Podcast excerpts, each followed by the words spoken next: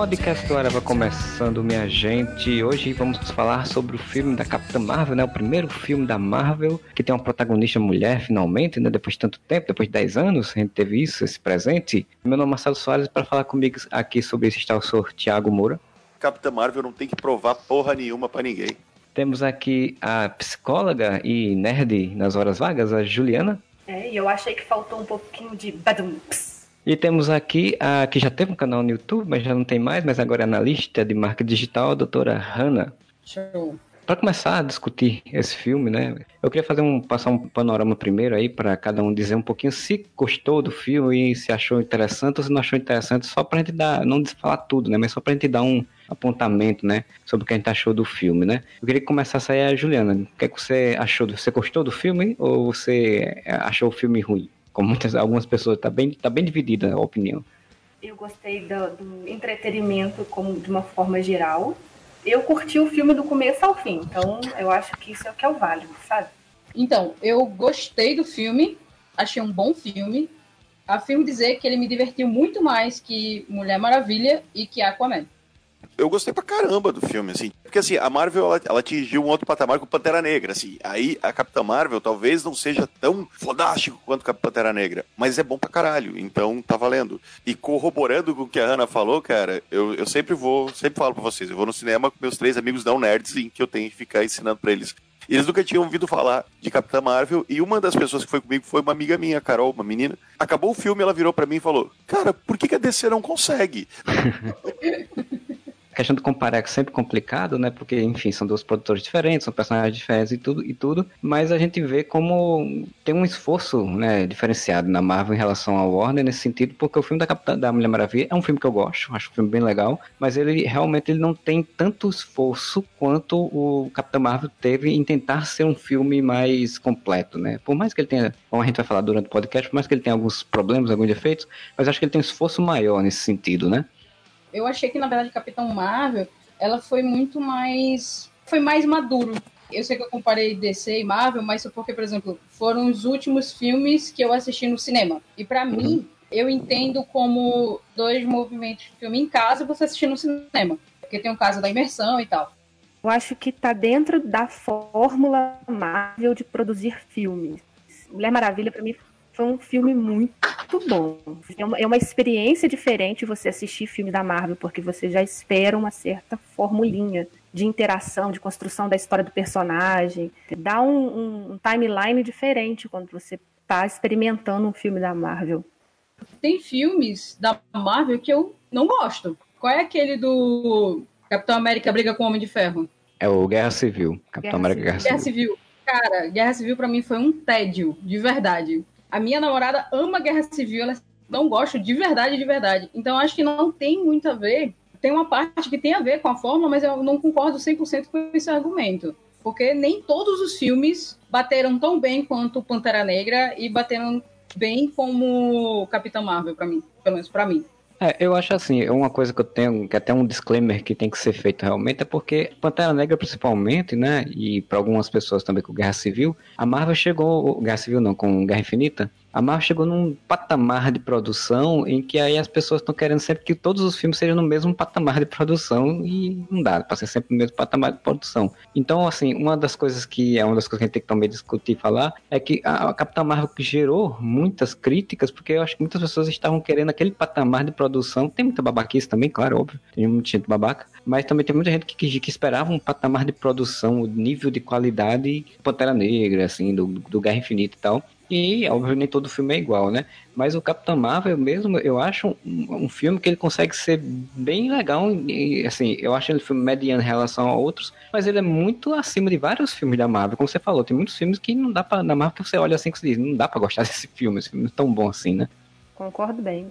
Mas mesmo nos filmes ruins, e eu tenho um defeito, eu adoro filme ruim, é, mesmo nos filmes que eu considero ruim, eu consigo ver a, a tentativa de manter a formulinha. Apresente o ah, personagem, apresente a ideia, coloque o seu telespectador na história. Dê um susto aqui, outro ali. Agora crescendo igual orquestra, diminui. Pronto, acabou o filme. Uma coisa que eu gostei do Capitão Marvel, até falando, falando sobre fórmula, praticamente todos os filmes da Marvel, de origem, né? Exceto Pantera Negra, talvez, e o Homem-Aranha, que ele também já, já tava. Ele já tinha sido apresentado antes. Mas o Doutor Estranho, o Homem-Formiga, os próprios Capitão América, Homem de Ferro e Thor do início, segue aquele padrão, né? Tipo, apresenta o personagem, ele tem um defeito, ele ganha um poder ou uma responsabilidade, chega o vilão, que normalmente é o herói do mal, né? Tipo, é, o, é, só a versão bizarra do herói. E o Capitão Marvel eu gostei de já começar ela super-herói, sabe? Lógico, tem um filme de origem como qualquer outro. Só que eu gostei deles mudarem a, a ordem das coisas, sabe? De primeiro já apresenta ela super-heroína e depois você vai investigando e descobrindo com ela o passado dela junto. Tipo, a jornada do herói é no meio da história. É uma das coisas que eu achei mais legais nesse filme, assim, porque como você falou, a gente já teve tantos filmes de origem, então 10 anos, 15 anos de filmes de super-heróis bombando aí. Pra sair dessa forma é muito difícil. Então eu gostei muito que a Capitã Marvel tivesse essa preocupação de não ficar destrinchando tudo, mas dando flash, exatamente usando um flashback, a memória dela, mais a memória do que um flashback, na verdade, como um recurso para contar uma origem dela, sem precisar ser aquela coisa tão tediosa de você estar tá fazendo toda a meia hora de primeira, meia hora de filme só, só sobre isso, né? Esse formato de ela já ser uma super-heroína no e já dos seus poderes, meio que tornou alvo de uma das maiores críticas ao filme, que ela é extremamente arrogante. Todo mundo reclamando que a personagem é muito arrogante. Eu muito um paralelo dessa arrogância dela com, por exemplo, Homem de Ferro.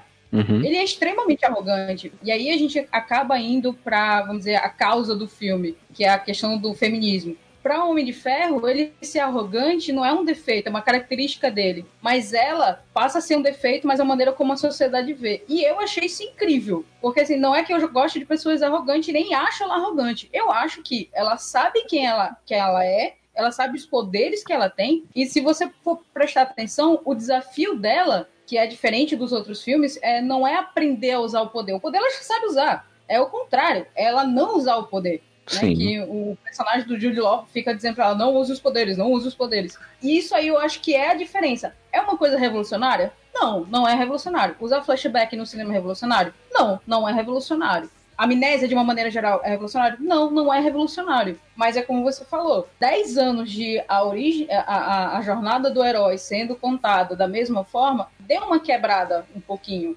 E essa quebrada é legal, tudo bem que o roteiro tem uns furos, mas eu acho que a maneira como eles escolheram contar a história foi o, o ponto diferencial, assim, vamos dizer eu gosto muito que ela é debochada. Ela é uma pessoa, como você falou, segura de si, né? Desde o início, desde a primeira cena que ela já tá lutando com o Jude Law, que eu não vou conseguir decorar o nome daquele rapaz no filme. Ah, é Jude Law. Eu nem sei o nome dele no filme, é, é Jude Law.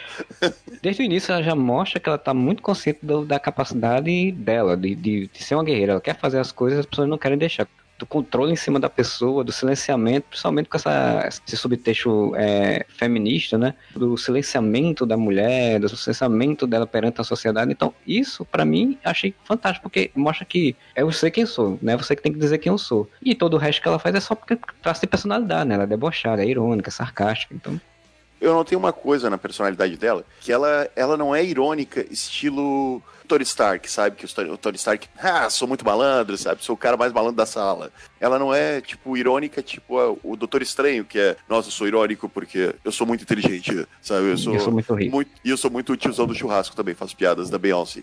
Ela tem um troço meio. Seu Saraiva, tá, sabe? Tipo, faz pergunta idiota para mim. E eu gosto disso, e eu vejo um, um, sentido nisso, porque o filme começa sem ela da vida dela na Terra, então ela é, para ela, uma Cree, né? Então ela essa soberba dos Cree, assim, sabe? De tipo, somos, somos heróis guerreiros, salvadores do universo, sabe? Isso mesmo é quebrado no meio do filme, né? Quando ela descobre a verdade. Mas mesmo assim, ela continua sendo, tipo, ela é a irônica durona, sabe? Bateu, levou, assim, ela dá a resposta seca na hora. Muito legal essa diferença que criaram a personalidade dela. Eu vi mais ou menos como um ato de liberdade, né? Porque ela tem essa soberba, eu achei isso um máximo ela ter aquela. Eu sei quem eu sou, eu, eu sei das minhas capacidades, eu sei que eu sou foda, mas eu tenho que ser aquilo que vocês estão mandando eu ser. Eu achei isso fantástico. Só que ela, mesmo a gente vendo ela no treino inicial com o Jude Law, porque realmente não dá para pegar o nome do cara, ela ainda tem, ela demonstra um pouquinho de não quer essas regras. Quando ela descobre na jornada dela que não é uma CRI, por exemplo, ela meio que dá um, um ato de liberdade. Não é que sou eu que faço as regras, mas agora eu vou usar isso aqui, velho. O, deboche dela, a personalidade dela, até isso estava sendo muito podado. E aí ela, ela pode deixar. Então, ela vai ficando mais suave, porque ela não tem que ser rígida, mas ela não perde a, as ironias. Eu gostei muito que ela é muito fotogênica, assim, o sorrisinho que ela dá pro Stan Lee ah, sim. ah, que cena linda. Aquilo já estava presente nela, só faltava um a Brie Larson, eu sempre faço uma crítica a ela no sentido de quando ela faz cena séria, ela praticamente tem o mesmo rosto, assim, mesma expressão sempre, sim. Então, para mim, mas, é, mas ela tem essa capacidade de, de, de carisma nesse, nesse momento de, de, de, humor, nesse momento de deboche, nesse momento de, né, daquele sorrisinho assim, que, você, que me encantou bastante na personagem, desse esse tom diferente, porque assim, como a gente tá falando, né, de humor nesse sentido, a gente tem o Tony Stark, mas ela tem um carisma diferente, assim, né, é uma coisa que, que encanta logo assim, no momento que você vê, porque você diz, porra, legal, gostei dessa, dessa, dessa mulher aí. Gostei de como ela, ela, lida com as coisas. Essa coisa da, do deboche, tipo, eu acho uma, tem uma das coisas que, acho, que ela faz no filme que eu acho mais legal. Ela faz deboche sem precisar da resposta da outra pessoa, com ela mesma. Tipo, é, tipo quando você tá pensando ó, sozinho, né? Tem a cena quando ela tá fugindo da, da, da nave dos Skrulls. Vem um Skrull de um lado e vem um Skrull do outro. Ela faz, não, vocês não vão me deixar sair, né? Tá, ok, tá. Tudo bem, né? Então vamos lá pra porrada. Por isso eu achei muito legal, assim, esse discurso consigo mesmo pra zoar quem tá perto. Esse é o tipo de humor que mais me agrada. Em Thor Ragnarok, um humor infantil e quase palhaço. É, é um filme assim que força muitas piadas. Eu acho que o segundo Vingadores também forçou muitas piadas, muitas piadas que tipo, eu tava no cinema e nossa, meu, isso não foi engraçado, não conta essa piada. E ela não, ela traz esse humor que é extremamente sutil. E é um humor que, tipo, você tem que estar tá prestando atenção na cena, você tem que estar tá assistindo para entender que aquilo é engraçado. Não precisa estar tá fazendo piada o tempo todo óbvia, fazendo a piada do pavê, entendeu? Pra a, a pessoa achar engraçado. É uma piada muito sutil. É que nem, por exemplo, os diálogos que ela tinha com o Fury, que eram os diálogos mais engraçados. Ele foi o, o alívio cômico, entre muitas aspas, do filme, mas foi um alívio cômico que, para mim, super funcionou. E uma das maiores críticas é, da, que eu tenho visto é que as pessoas estão dizendo: ah, mas esse não é o Fury. Mim, aquele é o Fury, exatamente dos anos 90, quando conheceu a Capitã Marvel. Era um cara engraçado que gosta de gatinhos e que entende as piadas dela e que compartilha das piadas dela e que tem humor esse humor sutil, sabe? Esse humor, você fazer uma piada e a pessoa fala, ah, entendi, isso aqui é engraçadinho. O que eu acho mais legal é que esse humor combina com essa personagem, sabe? É isso que eu acho muito legal. Tem muito filme da Marvel muito mesmo, que o humor meio que não combina com o ambiente que ele tá, sabe? Principalmente no início, né, que a Marvel tava muito presa nesse, nesse formato, mas ela foi aprendendo que ela podia fugir um pouco disso. E até no Thor Ragnarok, se a gente pensar, sim, o Thor Ragnarok é um, é um humor bem bobo mesmo. Só que daí na minha opinião, combina com aquele personagem do Thor, porque o Thor, na minha visão, é um bombadinho de academia bobalhão, sabe? Tipo, é isso que ele é. Ele é um playboy bobalhão. E a Capitã Marvel, não. Imagina se você tentasse colocar esse tipo de piada boba num filme em que a personagem é tão cabeça, inteligente, segura de si, não ia combinar. Então, fechou muito certinho. E quanto ao Fury, como é que as pessoas estão reclamando que esse não é o Nick Fury? É o Nick Fury de, tipo, 25 anos do passado. Eles acharam que o Nick Fury sempre foi o cara motherfucker, badass, de cara ah. fechada e tal, misterioso. É, então, essa é uma das coisas que eu tenho falado sempre que alguém vem com essa crítica, dizendo, gente, assim, né, ninguém é a mesma coisa o tempo todo, né? E sem contar que o Nick Fury, como você falou, 25 anos atrás, ele não era o líder da SHIELD, ele era um agente da SHIELD que estava no início de carreira, que já tinha passado por um monte de coisa, que tem, ainda tem uma mãe ali, ele não, ele não acho que não, ele não tinha citado em outros outros filmes ainda que tinha mãe, né? Eu acho que nem sei se ele tem, se ele tem mãe nos filmes dos Vingadores pra cá. Então, é um outro Nick Fury que é humano, né, cara? É um cara que pode ser humano. Eu vi muitas pessoas dizer, não, Nick Fury cantando e lavando pratos. Por que não, cara? Por que o cara não pode cantar e lavar pratos, pratos quando está na sua casa com amigos, jantando, né? Então, essa coisa, muita idealização de um personagem B10 sempre que você não pode ser humano, aquele seu ídolo lá, você não pode ser humano, tem que ser sempre aquele cara B10. Não, e outra, Marcelo, a gente nunca tinha visto o Nick Fury fora do ambiente sou mega espião da casa do Capitão América, assim, conversando com ele, sabe? Você sempre viu ele exercendo a função de diretor da SHIELD e que ele tem que ser, tipo, sisudo, fechado, misterioso. Aqui a gente tá vendo um cara que não tem essas responsabilidades ainda, cara. Para, desencana, gente. Eu acho que a cara que ela fez quando ele brinca com aquela voz de gatinhos, a gente ativa uma voz estranha quando vê gato. Não sei o que, que acontece. Ela fez uma cara de. Hã? Mas, hein? Eu acho que é o que várias pessoas que estão reclamando estão fazendo pro, pro, pro personagem. porque o, o tipo de humor que tem é um humor totalmente compatível com a época que eles estão. Era o tipo de humor presente nas séries do, dos anos 80, anos 90. Fazem várias referências. Na hora que falaram do clipe de papel, eu segurei para não gargalhar, porque eu lembrei de MacGyver na hora. É, certeza. Sabe, eu acho que é um pouco mais do que só questão de início de carreira. Então, você não é daqui. É difícil explicar.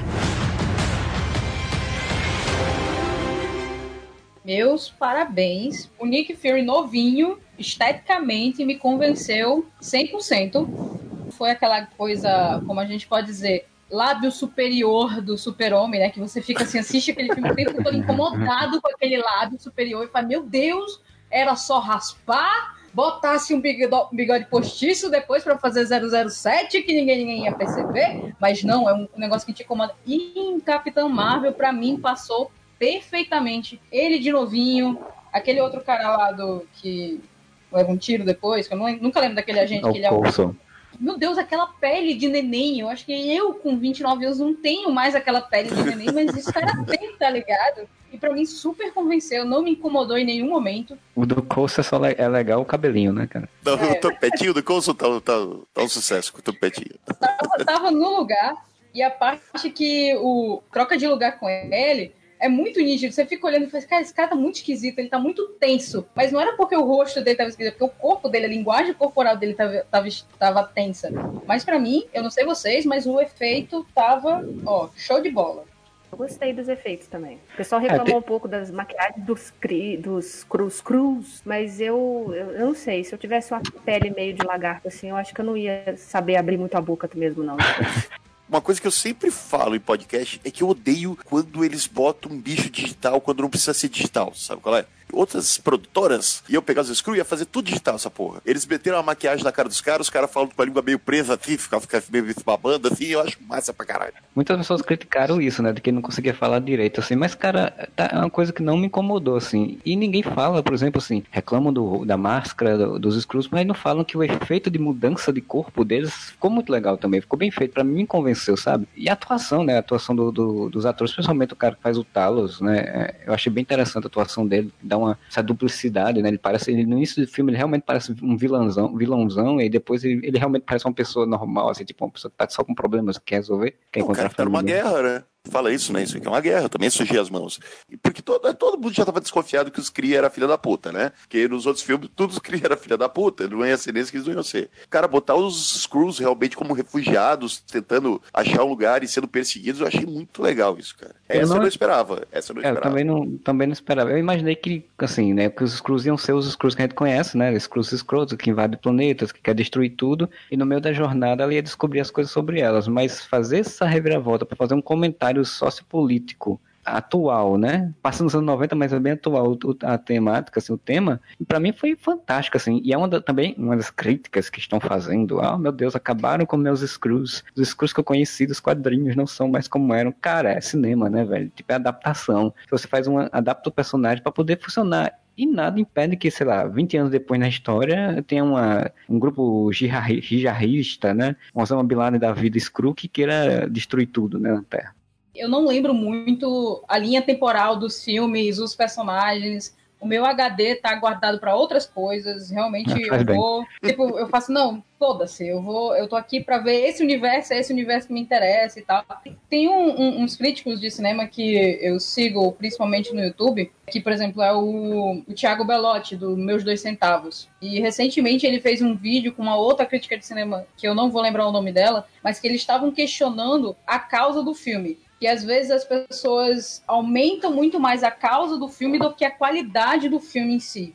Concordo 90% das críticas dele, mas dessa vez eu não concordei com ele porque, tipo, o argumento dele foi que por ser uma causa feminista, por ter essa questão social, questão, ter a questão política, foi muito maior do que a qualidade do filme, por isso que as pessoas estão enaltecendo o Capitão Marvel. Cara, qual filme não tem um cunho político, não tem um cunho social? O que na vida não é político-social. Eu não sei. Absolutamente eu não sei. Eu não sei como separar essas duas coisas e eu não sei como essas coisas não se complementam.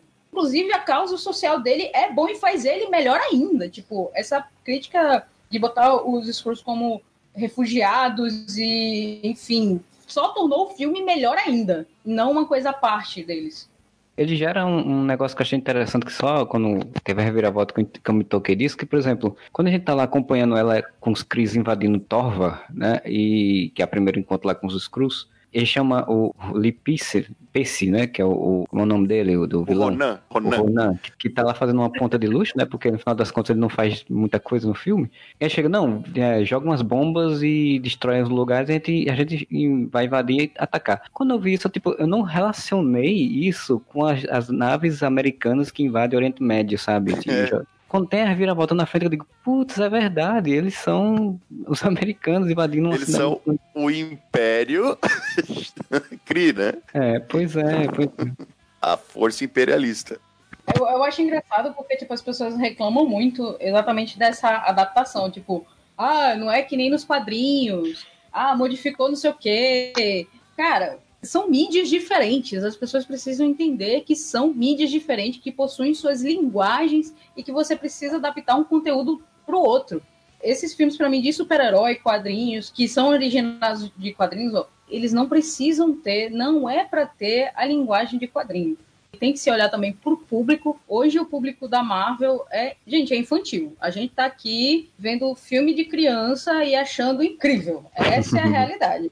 Somos crianças, não a fase adulta não chega, o boleto chega, mas a fase adulta não chega. Tipo, e a galera fica reclamando dessa coisa de, ai, porque é diferente do quadrinho, não sei o quê. Pra mim, é uma mídia com um seu quadrado. Tipo, eu já, eu já tive a oportunidade de fazer uma adaptação. Eu acho que, inclusive, eu conheci Marcelo nessa, nessa situação da minha vida, que eu fiz uma adaptação de um quadrinho para um audiovisual. Fiz um teaser de, um, de uma graphic novel de um amigo meu aqui de Natal, ele ia lançar o quadrinho, e aí eu fiz, ah, vamos fazer um teaser do, do quadrinho, aí a gente faz a adaptação audiovisual e tal.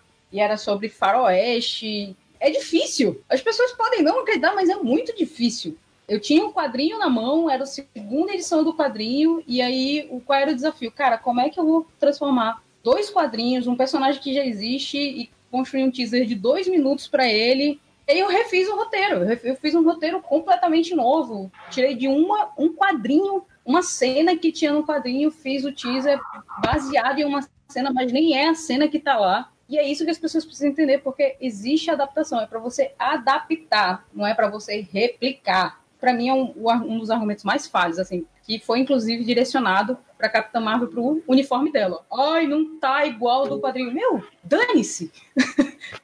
Eu ainda fiquei animado achando que ela ia usar o uniforme neon, cara. Aí sim, aí tá certo. Mas tem uma brincadeira, né? Sim, sim. É porque, tipo, quando botou neon, digo, é, tinha que ser aí, pro pessoal reclamar mais ainda. Eu, eu só queria fazer que um... adora comparar com a revistinha, mas não para reclamar, porque eu fico assim, o que história tá levando para algo que leva a minha imaginação para mais longe, entendeu?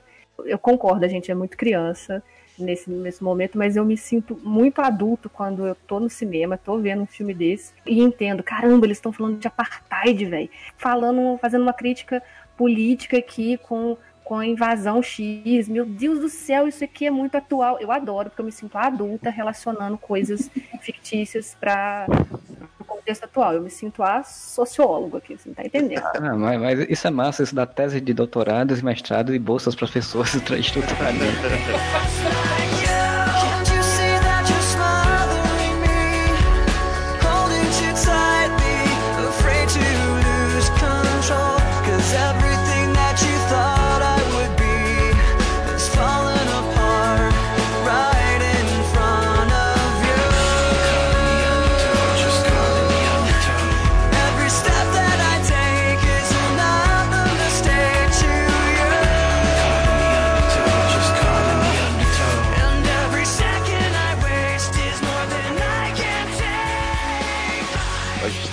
aqui que o pessoal fica falando, ah, porque Capitã Marvel fica aí, feminismo, tá falando de imigrante, não sei o quê. Mas assim, a galera só reclama quando é o filme da Capitã Marvel, porque ela é mulher, quando é o filme do Pantera Negra, porque ele é negro. O filme do Capitão América, o segundo, é todo sobre a supervigilância americana em cima dos, dos cidadãos americanos, a troca da liberdade pela pseudo-segurança, mas ninguém reclama, né? Que daí é o Capitão América, aí ninguém reclama. Aí é um cara de papel principal. Ah, é sobre o papel dos do Estados Unidos nas guerras no Oriente Médio do mesmo jeito, né, cara? Porque... É, só que a galera reclama quando é uma mulher, porque daí tem essa noia que o pessoal tem agora de que tudo que agora que é protagonizado por homem negro, por mulher, ah, não, é pra lacrar isso aí. Isso aí é pra lacrar. Quero fazer a porra de um filme com a protagonista feminina. Porque fica esse bando de marmanjo reclamando. Quem lacra não lucra. Quem lacra não lucra, meus amigos. Quase 500 milhões já. A Capitã Marvel não tem nem a semana ainda de exibição pessoas têm essa coisa de protagonista feminina falam muito, tem uma visão, inclusive, machista do que deve ser uma protagonista feminina, que é uma mulher masculinizada, né? Que é uma mulher que não tem, não, não abraça seus sentimentos, suas emoções. E, e foi todo um discurso que tem Capitão Marvel, quando eu vi logo no início, eu já achei massa, porque todo o discurso do, dos Kree é, você não tem que ter emoções, você tem que ser frio, calculista, e você não tem que esquecer do passado. Mas todo o discurso do filme da Capitã Marvel é que não, isso, em vez de fazer você fraco, enaltece você você abraçar suas emoções, você abraçar as pessoas que você ama e, e o seu passado e quem e isso é o que você é. E esse discurso de, de renegar isso é um discurso muito masculino, né? Geralmente as mulheres no cinema elas são tudo protagonistas, principalmente nos anos 90, né? Que é o período que o filme passa. Sarah Connor, né? É tipo gente muito, muito masculinizada que sai dando tiro para todo lado, mas que tenta ao máximo controlar suas próprias emoções coisa linda, cara, a cena que quando a Carol Danvers volta, descobre a, a amiga dela, Maria Rambo, e começa a refazer esse relacionamento de amizade entre elas e com a, a, a, menininha, né, com a Mônica Rambeau. Cara, que, que bonito ver aquilo, sabe? A gente viu um monte de relação de amizade entre homens na Marvel até agora, né? O Jim Rhodes e Tony Stark, o Steve Rogers e o Buck, com o Falcão. Aliás, o troço é tão machista, esse, isso mesmo que tu falou, ô Marcelo, desse lance de, ah, homem não pode ter sentimento, homem não pode ter seus sentimentos, que o relacionamento de amizade e fraternidade entre o Steve Rogers e o Buck rola piadinha até hoje, né?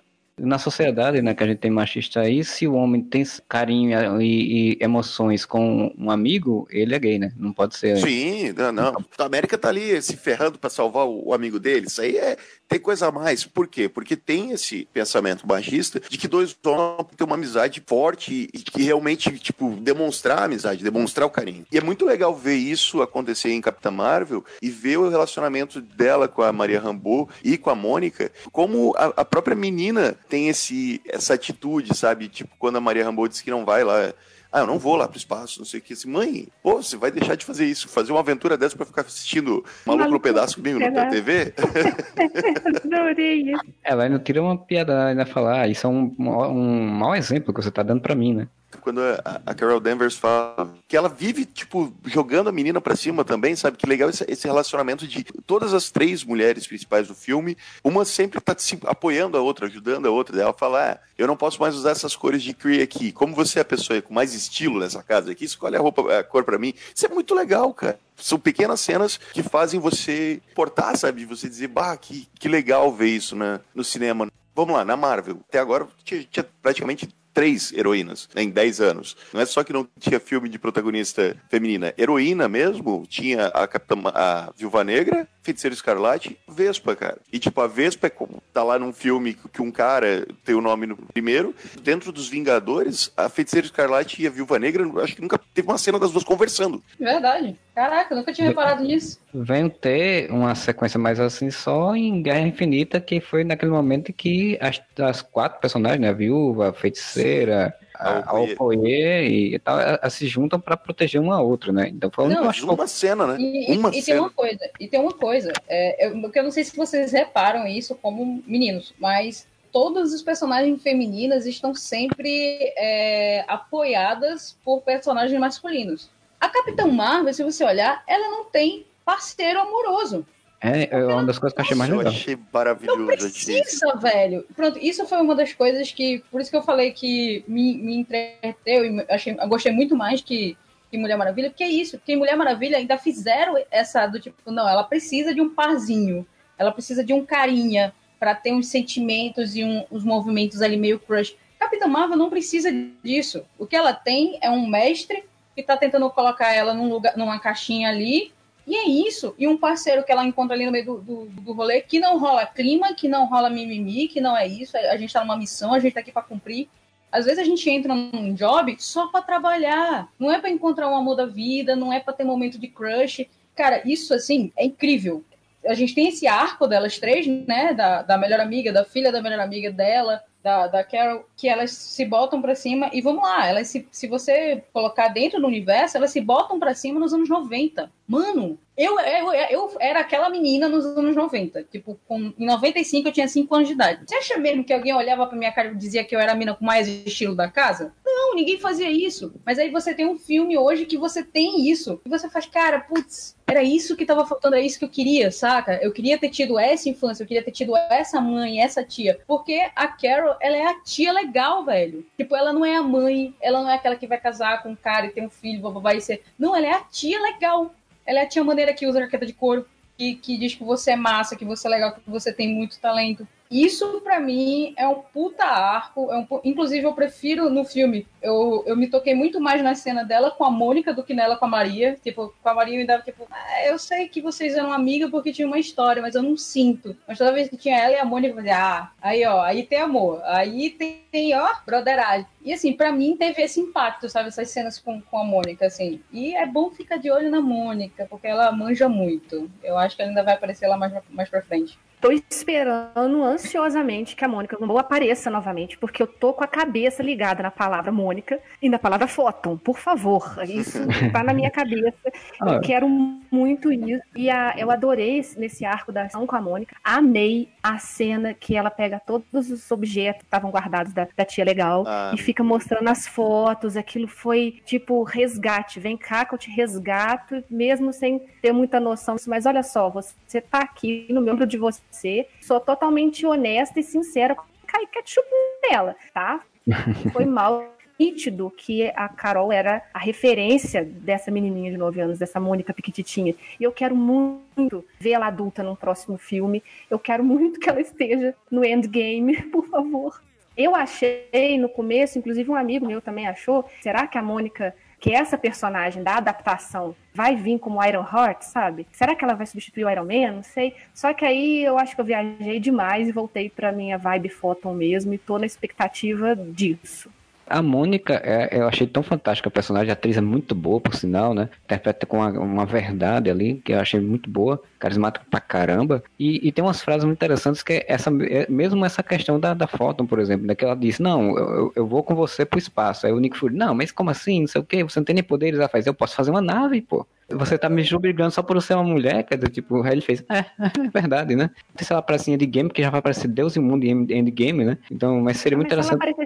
Se ela aparecer 5 segundos, eu vou falar assim, ah, eu estava certa. Mas seria, seria muito legal se nessa jornadazinha ali, né, de encontrar as pessoas, a Capitã Marvel, tipo, em algum momento ela vai pensar, será que elas duas sumiram, né? Vai atrás de saber onde elas estão, né? É, mas eu, assim, eu gostei tanto do trio, que eu acho que no Capitão Marvel 2, que eu acho que, não sei, vocês, eu não sei se eles vão jogar para o nosso tempo, mas eu gostaria muito que ele não fosse no nosso tempo mas que fosse uma continuação do, do, direta mesmo do primeiro, e aí elas reaparecessem e fosse pro espaço com a Capitã Marvel. E você pudesse ter um filme das três, assim, um, desse núcleo ali, atuando sem necessariamente ter um homem é, junto, né, como teve agora com Nick Fury. E a Maria tem uma coisa que eu, que eu me toquei no filme, é, assim, quando terminou o filme, eu, pensando sobre ele, me toquei, que a Hannah falou aí da questão de não ter um homem apoiando, a Maria é uma mãe solteira e não se fala no pai da menina não fica um drama de tipo, mano, mas quem é o pai? Não, mas onde é que tá o pai, né? Tipo, geralmente no filme onde você tem uma mãe solteira, no filme hollywoodiano, tem esses draminhas, né? Eu, já achei massa que não teve isso. É, geralmente tem aquela piada do tipo, ah, você teve ele, ou então ele te deixou, então isso, isso, isso. uma Cara, não cita porque não é relevante. Não é relevante. Cara, a menina é inteligente, é feliz. Pô, você tá super bem com a mãe. E vamos lá, a mãe dela pilota pra caralho, Alto. mano. Pô, a cena dela pilotando, dando aquela fugida foi incrível. Acho que foi, foi a cena que eu mais fiquei tensa, assim, que eu fiz, caralho, pilota, viu? Aí pilota. Mamãe pilota fuderosamente. Não, não interessa, saca? Tipo, o que interessa mesmo, que era relevante, foi falado que quando a, a Maria estava falando com a Carol, ela falou assim: Você era minha amiga que me deu todo o apoio para eu ser pilota e mãe. Ponto. Acabou. Era isso que era o relevante. De ser mãe solteira, sem um marido, sem um homem perto de mim. Ó oh, céus, estou sozinha. Não, foi cirúrgico ali, ó. O que foi preciso ser falado foi falado cirurgicamente eu não vou dizer da Marvel, acho que o primeiro filme de super-herói que não tem par romântico. Todos têm, todos têm que ter aquela obrigatoriedade de tipo. pessoal das planilhas lá em Hollywood, que fala assim, ó, daquele pensamento retrógrado, precisamos chamar a mulher pro cinema, então tem que ter romance, então tem que ter o herói, tem que ter a, a menina que é, que é o interesse amoroso dele. Simplesmente ser foda-se, não vai ter romance nesse filme. Um pingo de ceninha de romance aqui, ela não precisa de homem pra porra nenhuma teve romance, mas foi com um vilão. Foi quando o, o, o cara lá encontrou a família dele, que ele viu a esposa dele. Pronto, foi ali. Foi, é romance familiar, tá ligado? É tipo, família, exato. É tipo, caraca, olha, minha filha, fazia muito tempo que eu não a via, pô, tá grandona, né, tal, massa. Show, passa. Não é o foco enche o saco um pouco, saca? Tipo, enche o saco um pouco. Inclusive, é esse momento aí que ele encontra a família dele lá na nave, no cruzador que estava em órbita, na órbita, né? Como ninguém pensou nisso, na órbita. O segundo plot twist na história, porque Tesseract, no final das contas, né? Que também me Na verdade, plot twist, né? Ninguém imaginava que o Tesseract era porcaria do negócio. Exato. Todo mundo imaginava que ele estava atrás do, da, do núcleo de força e ele estava atrás da família, cara. Tipo, tipo, uns plot twists muito bem encaixados, sabe? Uns plot twists que foram bem pensados, assim. Eu vi muita gente reclamando do, do roteiro, que era um, que era um roteiro cheio de buracos e cheio de Que que as pessoas não falam do, do, do da, da, inteligência dos plot twists. Inclusive, para quem tá acompanhando a Marvel há 10 anos, como falou aí do Tesseract, que ninguém imaginava que, que era o, o núcleo de energia. Tu tinha parado para pensar na tua vida até agora? Como é que o Tesseract tinha parado na mão, na, na mão da SHIELD, no primeiro Vingadores? Não, assim, é, tava na SHIELD pelo Howard Stark, né? Que encontrou lá no final do Capitão América. Só que tipo, tem um gap de tempo aí que ninguém nunca falou o que aconteceu com o Tesseract nesse tempo, né? Dá a entender, pelo menos foi assim que eu entendi em Capitão Marvel, que a, a Annette Bening, né? Entrou na, na SHIELD pra, do projeto Pegasus e pegou o Tesseract pra usar, né? E acabou que girou e acabou ficando na mão do Nick Fury novamente, né? Mas já dava pra ver que a SHIELD já estava fazendo testes de energia, né? Querendo usar ele, a energia dele, né? Que foi o, o plot do início do Vingadores também. E do primeiro Capitão América, né? Caveira Vermelha usa para. Mas só uma correção, Marcelo. A Bening não. A Marvel, né? Porque a Marvel transformou Marvel em uma mulher. É, inclusive a gente discutia aqui no podcast como quem seria uma pessoa que seria, tipo, a Net, já a gente já imaginava que seria a Net Bening, só que a gente achava que era a Net Bening lá do Kree, né? Lá que, que tava lá no planeta Kree, né? Que no final era a inteligência suprema, que era um outro criado de uma forma inteligente Genial. ali, dela ver uma pessoa que ela admira, né? A mesma atriz, ela faz uma vilã e uma heroína do filme, né? Ela faz a Marvel e faz a inteligência Kree, que é a vilã da história. Eu adorei isso e inclusive adorei que Marvel apareceu como mulher eu acho que teria sido um pouco forçado Marvel ser um homem de referência para para Carol e depois, sacou? Ia ficar naquela coisa assim, vai ter romance. Achei muito boa. Eu acho que encaixou no propósito do filme. E, e, tem um lance legal com os trocadilhos com os nomes, né? Tipo Marvel e tal. Eu, eu, não sei, eu não sei o Marcelo, mas eu me incomodo muito com dá assim um, um, um, pouquinho de rancinho, porque se chama Carol Danvers, né? E tipo, eu também assisto Supergirl e lá é Cara Danvers. Eu acho que nesse filme eles tiveram esse cuidado de não falar muito sobre o nome dela, cara, porque eu acho que eles ficaram receosos disso, sabe? Das pessoas ficarem ligando a cara Danvers. Porque como a série é muito, né, muito popular, eles usaram o, a quebra do nome dela como forma de dar um nome dela, Cree, né, que é Ver, Vers, Veris, Viris. E aí, no final, em vez de dizer eu sou cara Danvers, né, ela fala eu sou Carol, né? Eu acho que tiveram essa preocupação também, né? Então isso, isso eu achei legal. As pessoas ficam falando dos furos, mas estão esquecendo das coisas incríveis, essas conexões do roteiro, né, que, que faz. Eu não sei se vocês viram, mas saiu essa semana, sei, acho que foi essa semana, um vídeo da Vanity Fair, da revista, que era os diretores, né, que esse filme é uma co-direção de um diretor e uma diretora, assim, eles explicando, entre aspas, na verdade eles meio que destrinchando a cena do trem a cena de luta do trem, que a cena de luta do trem é num trem de verdade, não é tela verde, é num trem cara, é que bom, os caras fecharam três estações, pegaram um trem daqui, é, é um trem de 95, no, no vídeo é incrível, porque os diretores vão apontando para coisas que a gente não presta atenção. Lá no uhum. canto, assim, no canto da cena, tem um mapa de 95 do metrô de, de Los Angeles, que só tinha uma linha. Então, tipo, isso tem, esse detalhe tem. E aquela cena de luta lá da Carol com a velhinha, são duas dublês, na verdade. Elas são irmãs, inclusive. E elas sempre fizeram, trabalharam juntas, elas nunca lutaram juntas. E nessa cena elas lutaram juntas e parece que foi, foi bem divertido o rolê. E eles vão comentando sobre a galera lá de fundo e tal, que, por exemplo, você não faz teste de elenco com quem é figurante. Você só uhum. joga lá e espera que o cara tenha uma ótima reação. E, cara, você para pra pensar que o cara fizeram uma cena de luta dentro de um trem, o trem estava em movimento, tá ligado? Porque ele precisava chacoalhar. Então, tipo, você precisa posicionar cabos, as pessoas precisam posicionar câmera. eu sou meio pé atrás com tela verde, porque tudo hoje em dia se resolve com tela verde. Depois que eu vi esse, esse vídeo dos diretores explicando, gente, procura, sério. Diretores explicando como foi feita a cena do trem, eu achei esse filme ainda melhor. Ok, mais um ponto pro filme, porque não é fácil fazer uma cena de ação dentro de um trem em movimento com atores de verdade. Não temos ideia das ameaças lá de fora. Não podemos fazer isso sozinhos. Precisamos de você.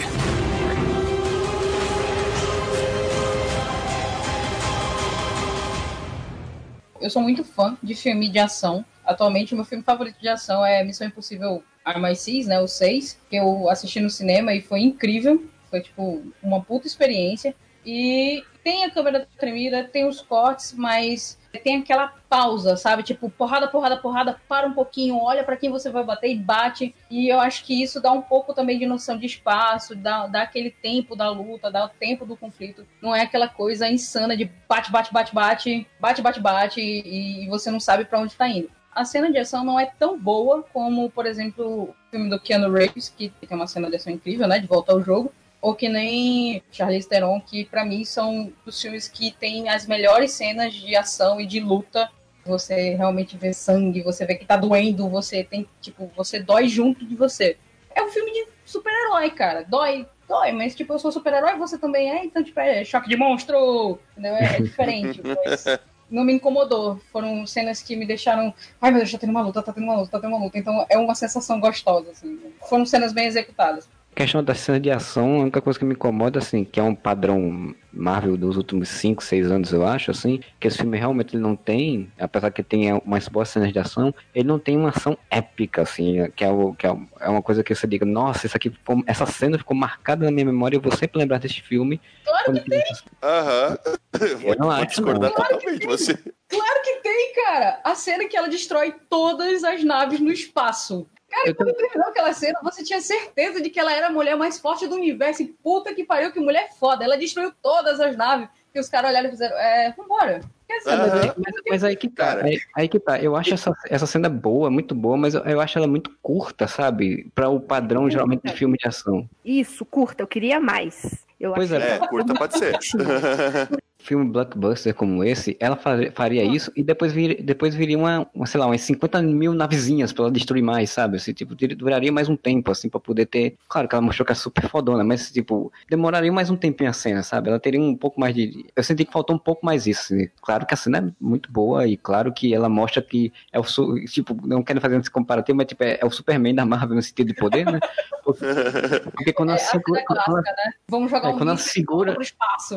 Pois é, cara, quando ela segura o negócio, eu me lembrei exatamente do Superman, do Superman Return segurando o avião, sabe? Assim, tipo, digo, caraca, é isso, assim, ela é poderosa desse, desse universo, assim. Claro, gera uma cena muito legal que é ela subindo e dizendo, ó, acabou, fazendo um efeitozinho de energia show-off lá, acabou, ó. Rona olha pro outro, um olha pro outro. É, o que deu aqui, né? Acho que aqui deu pra nós aqui. Eu amo a cena que ela tá caindo, né? E, e até então ela não tinha voado ainda. E que ela, tipo, fecha o olho assim, ó. Cara, quer saber a única coisa que eu não faço ainda é voar.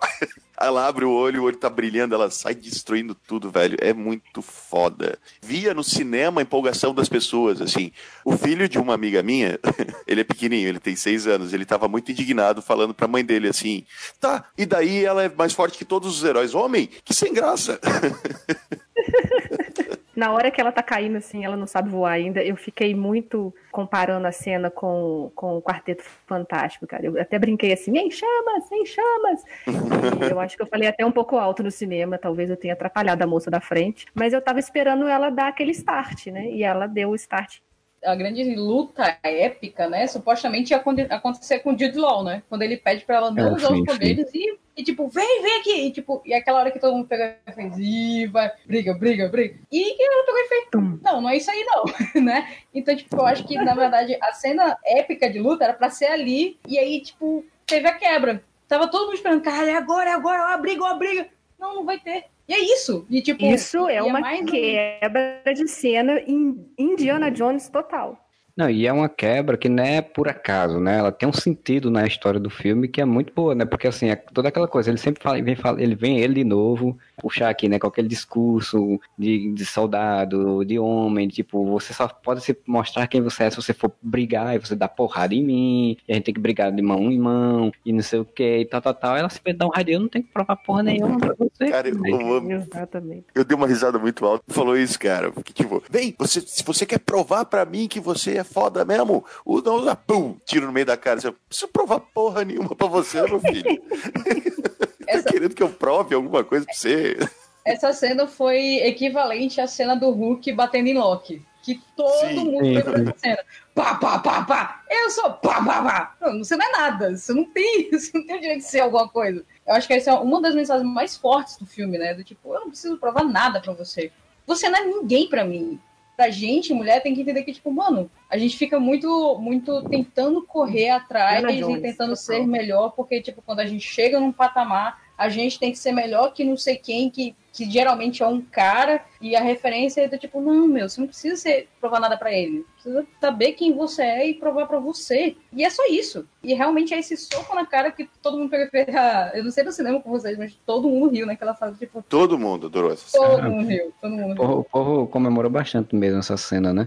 Inclusive, o filme pontuou isso em vários momentos, né? Que quando mostra que todas as vezes que ela caiu, tem sempre um homem ali, né? Tem o pai dela, o coleguinha da escola, tem os soldados, né? Tem, sempre essa pontuação. E aí é uma das coisas que eu acho que por isso que tem muito babaca falando, reclamando, porque bota bem na cara, né? Tipo, ó, tá vendo? Vocês são escrotos com as mulheres, mas as mulheres não precisam provar pra vocês, então a gente se levanta, né? A gente se ergue e segue. Então isso eu achei legal. É, é a, é a frase da Brie Larson. Você é um cara, você achou esse filme ruim? Foda-se. Esse filme não é pra você, não é pra você achar bom. É pra você achar ruim mesmo. Porque sabe por que você se acha ruim? Porque você se vê nesse cara babaca. Por isso você se acha ruim. Você não é o Thor, você não é o Capitão América, você não é o Homem de Ferro. Você vê os caras que estão reclamando do filme, é por isso. Porra, não sou o super-herói. Não, você não é. Você, na verdade, é o vilão, é por isso que você não gosta desse filme. Então, tipo, não gostou, amigo? Foda-se. Não importa. Sua opinião não importa. O que que importa? A mulherada gostar. Pronto. Agradei a mulherada? É isso. Esse é o filme certo. Eu escutei no cinema é, algumas pessoas falando, meio que sussurrando assim, ai, saco. Tipo assim, eu, eu entendi na hora que as pessoas estavam começando a reclamar do discurso. Ai, eu chamo de discurso rock balboa, né? Ah, não, não importa quantas vezes você caiu, mas as vezes que você levantou. Eu senti, assim, pelo menos na fileira onde eu tava, assim, aquele descontentamento com essa parte, sabe? Dela se levantando, no- de não desistir. Só que eu me dei conta de que ela não estava desistindo exatamente das coisas, inclusive, que eu escutei. Eu escutei coisas similares, eu imagino que Hannah tenha escutado coisas similares ao que estava colocado no filme ali, entendeu? Você não pode, você não vai, você não consegue, desiste logo, não vai dar certo. A gente não desistir disso, pô, é difícil pra caramba, velho. A gente até hoje é chamado de mimizento porque tá discutindo se, é- se isso é válido ou não, e sempre discutir isso é válido, sei lá. Eu sou uma amante dos filmes do rock. O discurso pode ser dito pelo Rock Balboa durante o quê? Seis filmes? Já tá em seis, né? É, com o Creed já tá no, no Tá sétimo. em eu acho. oito, eu acho. Sétimo, Com os né? dois Creed são oito. Eu, sempre vou gostar desse discurso, não importa quantas vezes ele É, aparece. Entendeu? Tipo, eu amo Rock Balboa, eu amo Creed. Achei, tipo, tudo bem, Rock Balboa 4 não é bom. Não, não é bom. Mas É, gerou o Creed, o Creed 2, aí o Creed 2 é bom. Exatamente. Então, tipo, é um discurso que pode ser dito por um cara porradinho em outro, mas não é um discurso que pode ser dito por uma mulher que tá tentando levantar, tá ligado? Não, porque, tipo, porque daí é mimimi viu? de feminismo. A babaquinha da internet fala que é uma mimimi de feminismo. Exatamente é, cara. E aí eu Então, E aí, se o Rock Balboa tá dizendo, tá ligado? Essas coisas eu não, não entendo, assim, tipo, não faz sentido, tá ligado? Vol- vol- Voltando, não precisa nem Rock Balboa. o Batman Begins, cara. Batman Begins, o pai do Batman, fala isso pra ele. Cara. O importante Você é cai você- pra aprender a levantar. Exato, e tipo, ele fala isso direto, assim. É, algum- na época algumas pessoas reclamaram um pouco e tal, mas não, ninguém reclamou tanto, assim, né? E esse negócio do discurso, por exemplo, essa semana mesmo eu vi no, no, no- Esse Mundo infernal, que é, que é a internet, né? Chamado Twitter também, que é legal, mas tem umas coisas tronchas, né? E horríveis. Mas eu vi um, um, discussão sobre isso, assim, tipo, a, uma menina postar dizer que esse filme Capitão Marvel foi o filme que ela, de super-heróis que ela mais se identificou, e aí vem um babaca escroto ele querer dizer, não, se você não é uma, uma pilota de caça, se você não, não, não tem solta raiva da mão, se você não luta contra alienígenas, você não tem nada a ver com, esse, com a personagem. É, daí o babaca é, é fã do, sei lá, do Wolverine, e provavelmente se ele tomar um tiro na cara, ele ia continuar vivo, né? Pois é, cara. Então, tipo, é, um, é uma forçação de barra para é uma forçação de barra para reclamar da coisa, né, cara? ter, tipo, deixa o povo gostar do filme, pô. É uma, uma mania, e sendo homem, eu posso dizer, a gente acha dentro desse mundinho idiota em que a gente vive, tudo no mundo é feito pra gente. Isso é visível quando o mesmo cara que fala que novela é alienação não perde um jogo de futebol, sabe? A gente meio que pensa, um entretenimento é feito pra gente é muito para fora do próprio umbigo, sabe? Daí vira a ideia de dizer que isso é social justice warrior e que é politicamente correto. Não, cara, é só a mesma mensagem, só que dada para as mulheres. Tu se incomoda com isso por quê, idiota? Every moment spent with you is a moment I treasure.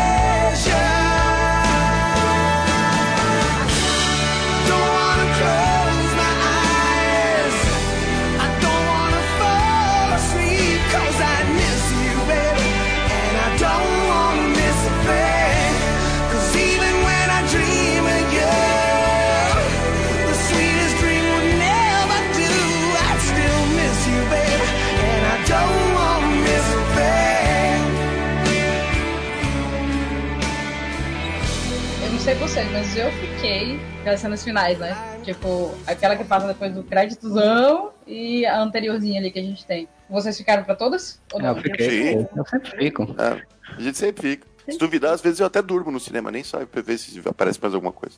Não, eu fico porque eu sempre tô esperando a galera, eu não gosto de pegar fila, então eu espero a galera sair toda, pra sair sempre tranquilo. Pessoal não deixa todo mundo sair de boa, vão perder a cena e tal. Eu achei a cena que, que faz o link com o The Endgame, eu achei incrível. Tipo, foi de fato a junção das duas coisas, dos dois universos, tá ligado? Se é antes do Homem-Formiga aparecer ou depois, cara. E isso me deixou muito na dúvida. Eu acho que é antes, porque. É, é se bem que eles não dão muito. Dá a entender que estão olhando aquele painel de, de imagens no, no espaço, né?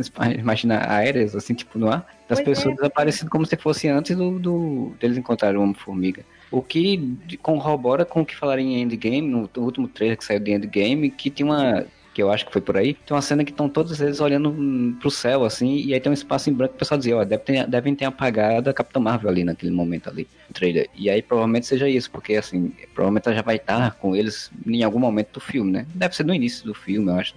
Essa cena, o que eu tenho uma dúvida é, ela se teleportou ou ela chegou, como é que ela chegou tão mansinha ali? Hein? Não, mas ah, ela é Capitã Marvel, cara. Ela abriu um rombo no negócio. o Capitão América fala: essa porra tá repetindo aí faz não sei quanto tempo já. Porque tá um tempão aquele troço ali apitando. acho que o, o, Bruce Banner fala: ah, tá há quanto tempo? Não sei, tá. Faz uma semana essa porra tá aí apitando e agora parou do nada. Então, recarrega e apita de novo. Por que parou de apitar? Porque ela chegou, desligou o pager dela, né? Atendeu. Deve, deve, deve ter ficado de saco cheio com aquele negócio apitando, assim. Imagina, Imagina. muito ela, tá, já tô indo, cara, tô indo, para de ligar. Saco. Bota no silencioso, né? que eu achei engraçado foi isso, porque, tipo, quando a viu, você vira, a mulher tá do lado. Cadê a Nick Fury? De caraca, que medo! A mulher apareceu do nada, assim, teleportou do nada ali. Eu tô, tô curiosa pra saber como é que ela entrou ali, né? Pois é, pois é, ela, ela arrombou os negócios, ninguém nem ouviu nada, mas tudo bem. É a Capitã Marvel. Tem que ela consegue falou. passar, né? Igual ela fez com energia, assim. Eu, eu não me lembro agora se era uma nave ou um pedaço de ogiva que ela explodiu que no primeiro momento ela levou um soquete assim no meio do peito e até você percebe na cena que ela ficou um pouco sem energia ali, depois ela dá aquela recarregada e depois ela percebe que ela consegue, ela abre os braços e passa por meio dos escombros assim e ela meio que atravessa, meio que, que ultrapassa aquilo ali ainda falando uhul. Ah, é, é verdade, verdade. Então ela deve ter entrado ali na, na, base do. Na base do visão, né? Tipo, que passa é. atravessando as coisas. Você me lembrou de uma coisa que eu, que eu tinha que comentar. Eu fiquei muito feliz de ser uma personagem super-heroína da Marvel que adora ter poderes. Ah, Porque, sim. Tipo, ela gosta, né? Ela tipo, ela diverte. Tava curtindo, velho.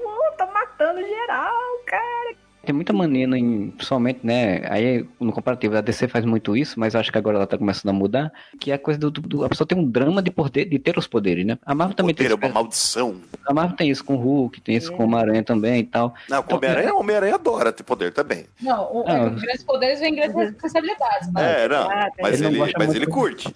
O Homem-Aranha do Tobey Maguire não gostava. o Homem-Aranha do Tom Holland gosta. Do, do Girafa Aranha, que o pessoal. Do Girafa não lembro- eu não lembro de nada. Ele, ele, ele, ele não gosta porque faz com que ele fique longe do amor dele também, que é Eu não lembro de nada desses dois filmes. Eu sou geração Tobey Maguire e agora Miles- Morales. Porque aquele outro do espetacular Homem-Aranha, eu me recuso a gostar daquele cara. O- o- eu assisti, mas enfim, não, não, não, não, não é um filme que eu parei, vou assistir novamente. Então, o Tom Maguire ainda vejo. Mas ele. Tá vendo? Eu gosto do Tobey Maguire porque ele tem exatamente a mesma vibe de bobão que tinha na revistinha. Ele era um bobão. E ele faz muito bem essa cara de bobão, de... O Miles Morales agora, nessa animação, assim, tipo, melhor animação, sem sombra de dúvidas. Ah, não vi ainda. O quê? Não, não vi ainda. O quê? Então, ó, próximo episódio do podcast tem que ser sobre Homem-Aranha no Aranha Verso. Pra gente poder botar esse menino pra assistir e comentar. Ah, infelizmente foi o, foi o episódio anterior, foi sobre o Aranha Verso, ele não tava. Mas, mas foi legal porque foi um episódio que tinha um garoto de 13 anos de idade falando. E o garoto. Ah, que legal! 13 anos ou é 11 anos? Eu não lembro mais quanto a idade do filho do Júlio. 11, 11. Vamos, 11, vamos botar 11. Faz Eu uma não média sei. aí, gente. Põe 12. É 11, mas Pronto. né, beleza. Fica no meio. Mas eu gostei muito desse negócio dela gostar dos poderes que ela tem. E na minha cabeça, isso encaixou muito com aquela ideia que eu falei antes de ser o grito de liberdade dela. Agora eu posso usar, eu posso explorar, que eu posso fazer, não tem limites. Eu acho que encaixa bem na minha, na minha visão, que eu vi muito esse grito de liberdade, assim, quando ela viu que ela não estava no lado dos, dos mocinhos, ela estava no lado dos vilões, e aí ela, caramba, eles estão me controlando com isso aqui no pescoço, eles estão falando para eu não, não usar os meus poderes exatamente porque eu posso superar esse, essa cambada desse povo todo aqui. Quer saber de uma coisa?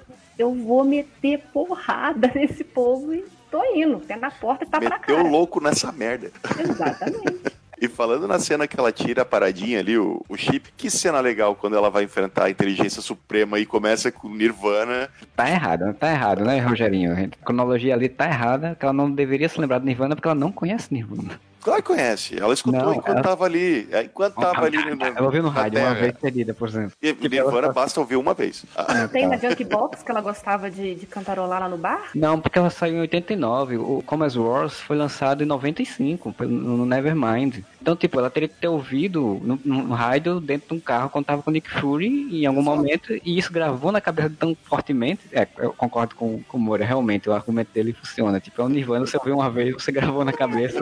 Não, esse não foi o, fu- o furinho assim que mais me incomodou. Pra mim, o que mais me incomodou foi aquela jaqueta não pegar fogo. Não- é, é, essa cena do, do- com a inteligência suprema que toca o Nirvana é, é, condiz muito, né? Porque ela fala essa frase de sempre ter com a mão amarrada nas costas, o que é que eu posso fazer se eu estiver livre, né? atinge o máximo do poder dela. né? É, e, e tocando Nirvana, que Nirvana era esse discurso de rebeldia, né? De, de, de, de luta. Né? Gente, ela tem uma cena que ela usa uma camisa de flanela. Sério. Ia tocar Nirvana em algum momento. Uma coisa que eu achei legal, a trilha sonora é muito bandas e artistas do rock feminino dos anos 90 também, né? Tem Cara, toca. Como é o nome daquela banda do. Da esposa do. da Courtney Love, né? Eu tô tentando lembrar o nome da banda também. Tem a letra dessa música, como assim? Foi incrível. Assim, eu vi umas, algumas críticas de críticos mesmo, não de babacas em Twitter, mas de críticos mesmo falando que toca as músicas e tal, mas assim, o, o filme não abraça tanto os anos 90, principalmente na trilha sonora, como, por exemplo, Guardiões abraça os anos 80, né? Que a trilha sonora toca muito, com muita personalidade e com muita força e tal, e não sei o quê. É, vocês sentiram isso também ou vocês acham que não, que tava tranquilo a trilha? Então, então, eu prefiro mil vezes o jeito como a trilha foi utilizada em Capitão Marvel do que como foi em Guardiões. É, Eu não sei se é porque não me toca. Por exemplo, não me toca a música dos anos 80. E Guardiões é muito essa vibe, né? Sinceramente, eu não vibrei em nenhum momento assistindo Guardiões, nenhum, o dois, com nenhuma música que tocou, mas em compensação com Capitão Marvel, eu peguei em algumas cenas. Então, eu acho isso mais eficiente. É legal, mas não nesse tipo de filme. Esse tipo de contextualização, por exemplo, no filme A Star is Born, da Lady Gaga, que pra mim não faz tanto, entendeu? Contextualizar dessa forma a música. É. Eu acho que são situações muito distintas. gente está ouvindo a trilha sonora bem alta em Guardiões, eles estão ouvindo na, na nave. Agora em Capitã Marvel já não teve essa relação com a música, então eu não faria essa comparação assim. E tu, Moro? Eu o quê? Sobre isso, sobre trilha sonora. Essa comparação. Então, não, eu também acho que uma, uma comparação injusta, assim. Tem uma cena só que a música é meio que. É quando ela tá chegando no bar, que a gente vai escutando. Ela tá. Ah, é muito foda ela indo de roubando a moto do, do babaca lá. E chegando no bar que ela, que ela frequentava, né? E daí tá a trilha sonora é, incidental enquanto ela tá viajando. E quando ela entra no bar, a música tá tocando no bar, assim, né? Então eu achei legal essa, essa transição, uma cena legal. Só que é bem menos frequente do que no Guardiões. Então ela, ela funciona mais como trilha mesmo do que como parte integrante do filme, e isso não é problema nenhum para mim também. Porque se for para ficar enfiando um monte de referência de anos 90 só pra ter, só pra dizer, ó, oh, anos 90, anos 90, anos 90, tipo uma certa novela das sete que passa hoje em dia, o... não precisa, tá ligado? Pois é, assim, porque eu vi essas críticas, assim, e ao mesmo tempo que eu, tá, eu gostaria de ver mais a música dentro do filme como Guardiões, porque eu acho legal, eu, me, me toca as músicas dos anos 90, né, porque, enfim, eu era adolescente naquela época, mas é, é, ao mesmo tempo eu acho que realmente não se encaixa, porque é um outro tipo de filme, as referências que tem nos anos 90 são bem pontuais, e ainda teve gente reclamando que, ah, repetiu a cena do negócio da internet e de escada, mas não repetiu, são duas coisas distintas, são duas piadas Não, distintas. Mas eu amei essas cenas, as duas, cara cena dela, dele batendo na testa dela. Oh, melhorou a imagem, cara. Faz isso de novo. Isso foi muito bom. TV, né, cara? Você vai ajeitando a TV. E a do computador que demora, né? Tipo, ela faz, por que demora? Não, tá carregando ainda. Tá Não, muito... Essa cena é muito boa. Que fica o troço lá, todo mundo que tava no cinema, pra ver como a gente cresceu e não deixa de ser criança, porque todo mundo no cinema era adulto. Aí quando tá aquela cena ali do negócio carregando, ficou um silêncio no, na sala de cinema, corta pra cara deles de novo, aí corta pro coisa carregando, aí as pessoas começaram a rir muito fortemente no cinema, lembrando. Entendeu. Demorava. Bem devagarzinho, bem lento ali, de quase zero, porque tava focado na tensão de tô esperando esse negócio carregar. e Foi o Talos ainda bom. pergunta, não é, acho que é Carol É pergunta, né? é O que que tá acontecendo? Ele, calma, carregando. Não, mas com a naturalidade, né? Tá carregando, é, peraí. carregando. É isso aí, essa é a nossa tecnologia, né? Eu vi pessoas criticando isso, eu digo, gente, mas é, são duas piadas sobre duas coisas distintas dos anos 90 e são referências aos anos 90 e não é forçado, não é. é, Muitas pessoas reclamando que foi mal feito, ou que foi forçado, ou que abraçou os anos 90 como devia, como devia abraçar, mas a história não era sobre isso, né, cara? A história E não era ela foi numa lan house. Como que não abraçou os anos 90 se ela foi numa lan house? Exato. Pegou um mapa, né? Cara, que legal. E ela digitando, catando as letrinhas, cara. Na alta vista. No Alta Vista.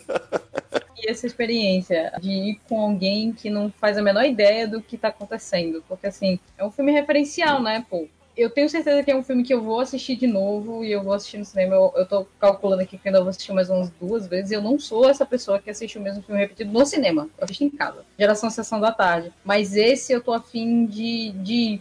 Porque eu acho também um pouquinho, eu não sei quantas vezes vocês assistiram, mas eu acho também que eu tô um pouquinho com aquele mosquitinho do. Cara, eu tô esperando esse filme, eu fui na- no dia da estreia, eu tô ansiosa, eu vou achar esse filme incrível. Mas geralmente o que, que acontece também, né? Vamos olhar o outro lado da moeda. Gente, às vezes a gente coloca a expectativa lá em cima e se decepciona. É, eu acho que essa, é eu acho que essa inclusive, é a grande, grande questão relativa às críticas desse filme. Assim, acho que tem muita gente que, que tá com expectativa muito grande de ser um mega ultra filme. E ele não, não é um mega ultra filme, mas é um bom filme. Aí as pessoas dizem que o filme é ruim porque. Eu Não passo mega por esse filme. problema. Eu sempre vi, eu não, eu vi um teaser. Eu não gosto de ver trailers. Eu, eu assisti, eu acho que um teaser de Endgame só. Eu não vou acompanhar a produção de trailer porque quanto menos coisa eu ficar sabendo, mais eu vou me deleitar com a ideia de É, ser muito bom, né? novidade no cinema. Porque assim, eu tenho esse negócio de filme ruim na minha cabeça e vários filmes que a crítica detestou, eu adorei porque eu não fazia ideia do que eu ia assistir. E aí eu fui assistir o trailer depois, eu, caramba, o negócio que eu mais gostei de saber, era, todo mundo já sabia. Aí eu decidi parar de ver trailer, assim. Eu passei a fazer isso também, porque exatamente por isso, principalmente com os filmes do- dos Vingadores, né? Porque começou a ter, um- acho que foi na era de Ultron que tinha trailer de tudo, toda hora. E aí eu desisti de, de, ver, de ver tantos trailers. E eu assisti o filme duas vezes já, sendo que uma vez no cinema e outra vez em casa. É, não me perguntem como em casa. Como assim, Marcelo? É, Já tá no Netflix? Já, já, com certeza. Globoplay, pô. A gente tem que ganhar, ganhar dinheiro. É, Globoplay, Globoplay. Tanto que, inclusive, que a primeira vez eu fui mais crítico ao filme, e na segunda vez eu já tava, tipo, já achei o filme melhor do que a primeira vez que eu assisti, inclusive. Tava com uma certa expectativa, mas não tava tão alta, mas tava com uma certa expectativa. Então quando eu vi o filme, eu digo, ah, mas tem isso, mas tem esse furo aqui, tem esse furo acolá. Mas aí quando terminei o filme, eu digo, ah, entendi qual é desse filme, assim. E aí, a segunda vez que eu fui ver, eu já achei bem melhor. Eu vi a primeira vez ontem, ontem na gravação, tá, gente? Tô encantado ainda, cara, ainda tô, tô feliz pra caralho, assim. E é muito legal, assim, sendo homem, às vezes o cara não absorve tudo que o filme tá dizendo, né? E, e só que daí eu tava com, pô, uma das minhas melhores amigas, que inclusive chama a Carol também, então quando ela, a, a, a Capitã. Marvel fala, my name is Carol, ela, ela deu um grito dentro do cinema. E é legal você ver, sabe, tipo, eu absorvi muito do que ela tava pensando e sentindo, e se sentindo retratado, se sentindo representada na tela, isso é muito legal. Eu vi um texto, eu não vou lembrar agora de onde de que site é, mas depois eu boto no, no- nos links aí da postagem do, do podcast, que era um texto falando que por que esse filme seria muito mais assim, apreciável por mulheres do que por homens, exatamente por esse contexto aí, né? De que tem muitas mensagens que são, são realmente voltadas para as mulheres, né? Isso são das coisas que, que eu acredito que é também um dos grandes pontos de ter feito, sei lá, 500 milhões em menos de uma semana. Além de, de, de também ser o mesmo gancho de Pantera Negra, né? Eu acho que vocês viram também esse vídeo, que é um, um grupo de, de jovens nos Estados Unidos dizendo: Caraca, é assim que é um banner filme com pessoas negras, porque absolutamente todas as pessoas no banner do filme do Pantera Negra são negras. E os caras, tipo, caraca, então é assim que as pessoas brancas se sentem o tempo todo? Porque o tempo todo a gente só vê banner de gente branca. E sim, é exatamente assim. É uma coisa que você nunca, quase nunca vê, e quando você vê bem feito, você faz, cara, incrível. E infelizmente é, é isso, cara. É você. você eu, eu sei que vocês tentam trabalhar o máximo da empatia de vocês, e assim como a gente também tenta em, em, em Pantera Negra, mas tem certas coisas que só cabe pra quem tá ali, entendeu? Só, só, só vai entender a mensagem quem viveu aquilo, quem, quem tá ali, fazendo um paralelo muito extremo. Mas, sei lá, é, é tipo ver um documentário sobre tortura e, e me embate de um jeito, porque eu nunca fui torturada, e uma pessoa que foi torturada bate de outro jeito. Ah, sim. Não, e é por isso que a gente sempre fala aqui no Areva que a importância que a gente vê na representatividade, sabe? Tem uma galera que fala que representatividade é mimimi. Vou comentar aqui, tipo, a, a história do garoto branco, né? Compartilhei uma, uma postagem sobre a importância da representatividade de Pantera Negra na época da, que o filme foi lançado. Era uma tirinha que mostrava um, tipo, um menino negro, mais ou menos o, que vocês falaram do vídeo ali, dos, dos caras falando do, do pôster, mas o menino negro finalmente se sentiu representado, era uma brincadeira. E, e, tipo, não era nenhum tipo de crítica, não, era só uma tirinha. E, lógico, veio algum dos, dos meus conhecidos ou os seguidores, né, né, que não acreditam nesse tipo de pensamento, que botou assim, ó, tá, por que um garoto negro não pode se identificar com o Superman? Isso é racismo. Eu, ai, caralho, como é que pode, né, tipo, você não ter o mínimo de empatia pra conseguir entender? Aí eu tive que desenhar pro cara. Disse, ó, cara, olha só, o meu herói favorito é o Superman. Quando eu era criança, eu vi o filme do Christopher Reeve. O Christopher Reeve era um cara branco, de cabelo preto e alto, e eu era uma criança alta. Então, tipo, eu olhei pra aquele cara e eu me identifiquei imediatamente. Eu nunca tive dificuldade de me identificar com o que tá no cinema. Sempre fui representado, né? Porque eu sou latino, né? Mas dentro do estereótipo da- social, eu sempre fui representado. É muito fácil pra mim, e que é homem, dizer que a gente já se sente representado. Se somos homens brancos. Cara, qual é o problema de você ter outras pessoas que não são iguais a gente, né? Não é da mesma tom de pele, não é do mesmo sexo, não é da mesma orientação sexual, não é da mesma religião. Qual é o problema dessas pessoas também serem representadas? Eu acho que é esse incômodo que eu não consigo entender porque que as pessoas têm. Eu acho que esse lance do incômodo que as pessoas têm tem um pouquinho a ver com a capacidade e a habilidade de desenvolver e de apresentar empatia.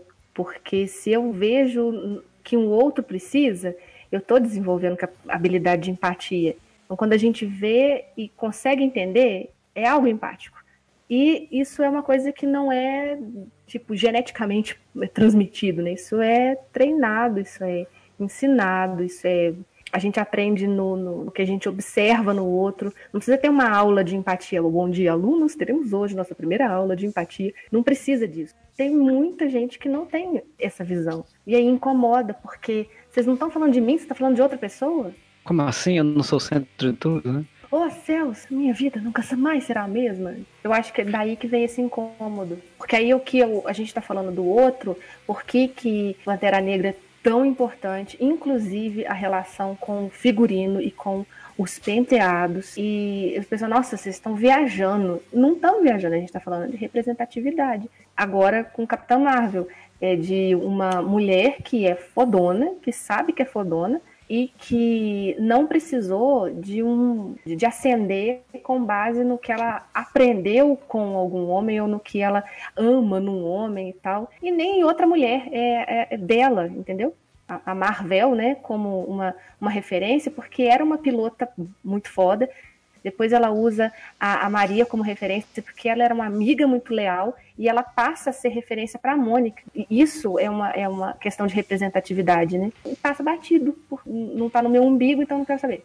É, e tem um lance assim que você falou importante assim, que eu ia até comentar. Em Pantera Negra a gente tem a questão dos figurinos, né, que tem referências diversas tribos africanas e tal. E em Capitã Marvel, você não tem um uniforme sexualizado. Você percebeu que em nenhum momento aparece um decote, não existe decote. Eu não, eu não sei se vocês repararam, mas isso é incrível. Porque, por exemplo, tem a minha melhor amiga, ela ama a Viúva Negra. Mas eu já não gosto, porque eu acho que nos primeiros dois dois filmes, ela é muito sexualizada. Tipo, ela tem uma roupa toda coladona. Agora, em Guerra Infinita, que botaram um uniforme para ela parecido com o do Capitão América.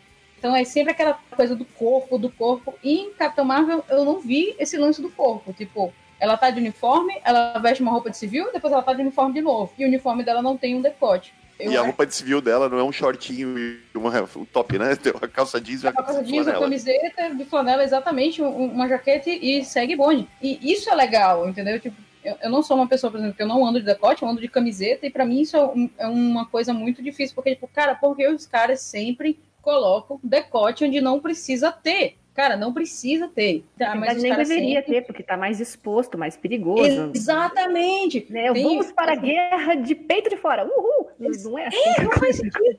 é que nem, por exemplo, eu não sei se vocês assistiram, mas o pior filme da face da Terra dos últimos, sei lá, dois anos foi aquele, o novo Robin Hood. É horrível não, aquele filme, gente. Não, não vi. Cara, não, não, não me interessei. Que bom que vocês não assistiram aquele filme. Eu, eu passei por essa situação de assistir aquele filme, eu chamo de passar por situação.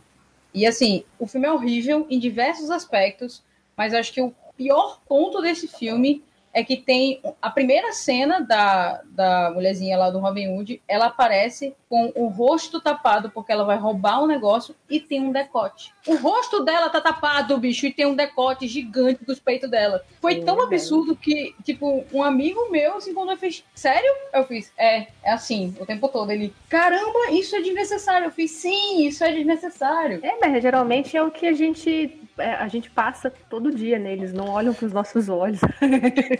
É, conversa comigo, não conversa com meus peitos.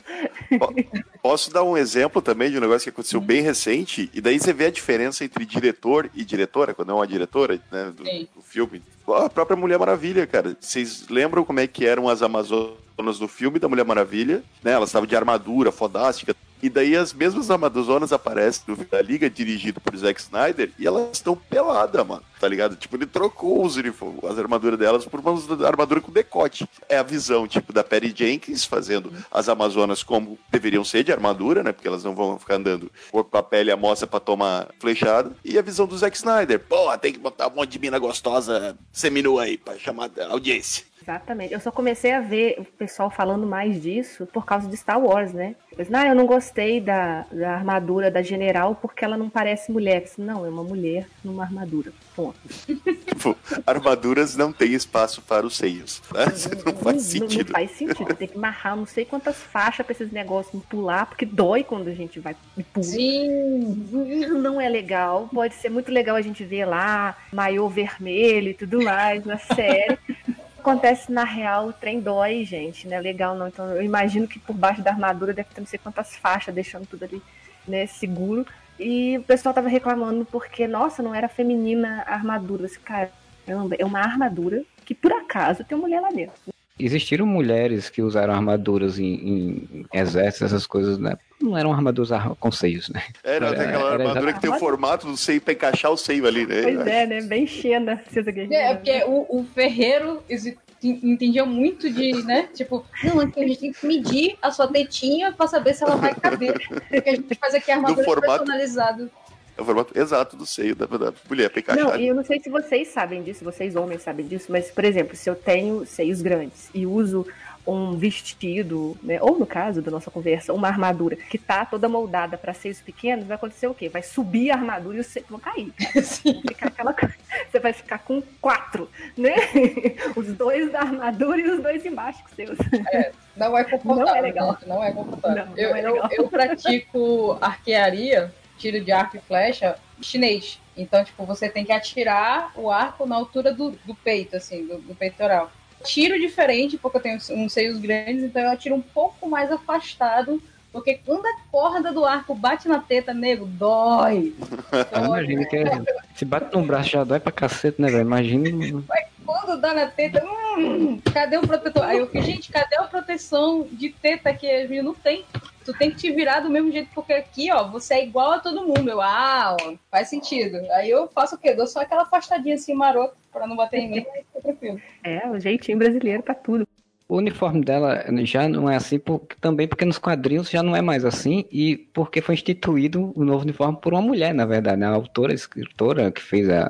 Acho que ela deseja também, não lembro se ela deseja também, fez a, o arco em que transformou né, a Carol Danvers, que era Miss Marvel, em Capitã Marvel, e redesenharam o visual exatamente pra isso, pra tipo, acabar a sexualização da personagem, né? Porque ela era, era Miss Marvel, ela era altamente sexualizada. Aí a mulher faz isso tudo e modifica tudo pra ver um filme e aí vem um, um nerd, um bobão e dizer ah, mas eu li 20 anos de Miss Marvel e não é a Miss Marvel que tá no cinema. É, mas não é a Miss Marvel mesmo, não, é a Capitã. Exatamente. Vai ser a Kamala Khan, que também tem um uniforme maneiro pra caralho.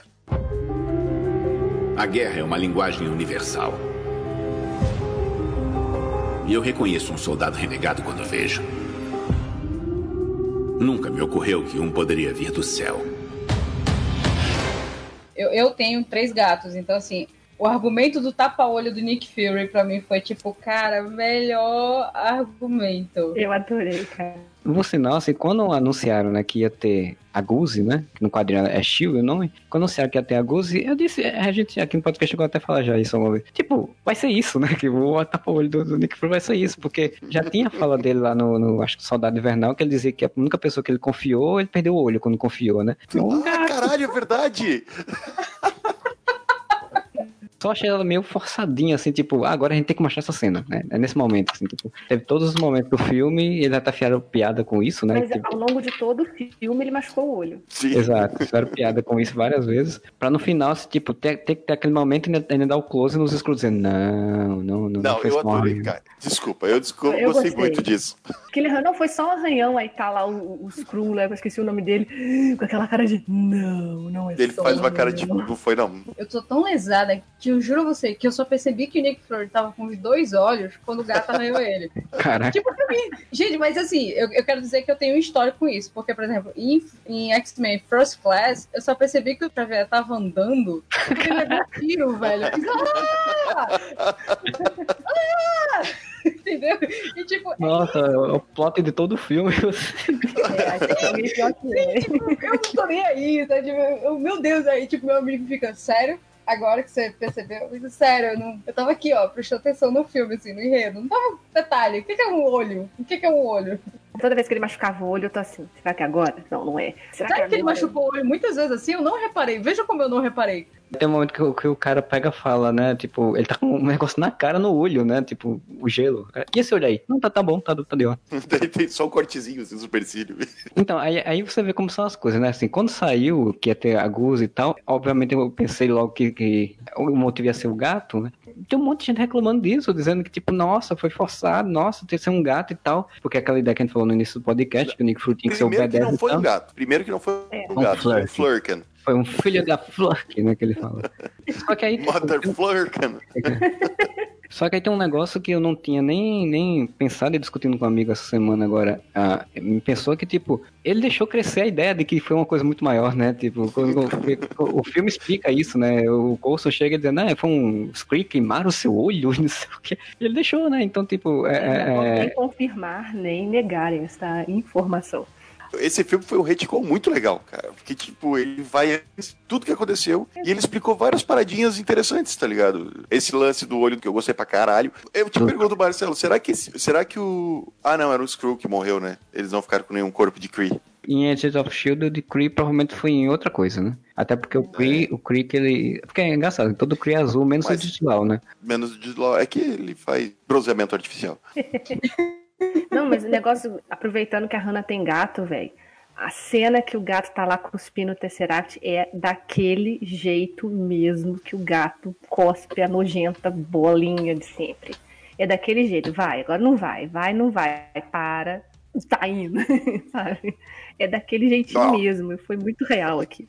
Gente, é, é- ó, é muito esquisito. Eu nunca vi meus gatos fazendo cuspindo essa bola, assim. Graças a Deus, eu acho que eles fizeram longe de mim, porque eu ia ter muito nojo. Eu ia fazer, cara, sai daqui, sai de perto, sai do... Se fosse uma joia do infinito, ia ser maneiro. Se eles. Mas, por exemplo, a parte do arranhão é daquele jeito mesmo. Você tá lá brincando. Meu gato, ele já mordeu o meu nariz. Que saiu sangue, assim, tipo, arranhão mesmo, de verdade. E eu tava, tipo, ai, que coisa fofa, não sei o que, não sei o que, não vai fazer nada. É daquele jeito, cara. Por isso que não foi Na forçada verdade, você Foi é super natural. mas- gato, né? Então tá ele não dizendo? tava querendo brincar naquele momento. Não, Não, a, a forma como ele, a forma como ele arranhou, eu achava que ia ser daquele jeito. Eu só achei o momento no filme de aparecer, mas é, é só birra, birra chata. Poderia ter sido outro, mas eu acho que foi no momento quebra de tensão da cena que tava vindo antes. Sim, sim, sim. diminuiu o ritmo do filme, né? Foi no final da, de tudo, né? Da, da, da coisa. Então, E, e O- como o- tem uma relação de alívio cômico, que é típico também de várias séries da- da- dos anos 90, final dos anos 80, como tem sempre esse alívio cômico, eu acho que foi natural que voltasse a ter alívio cômico depois da- dos momentos de explode, explode, bomba, bomba, energia e mata-mata, sabe?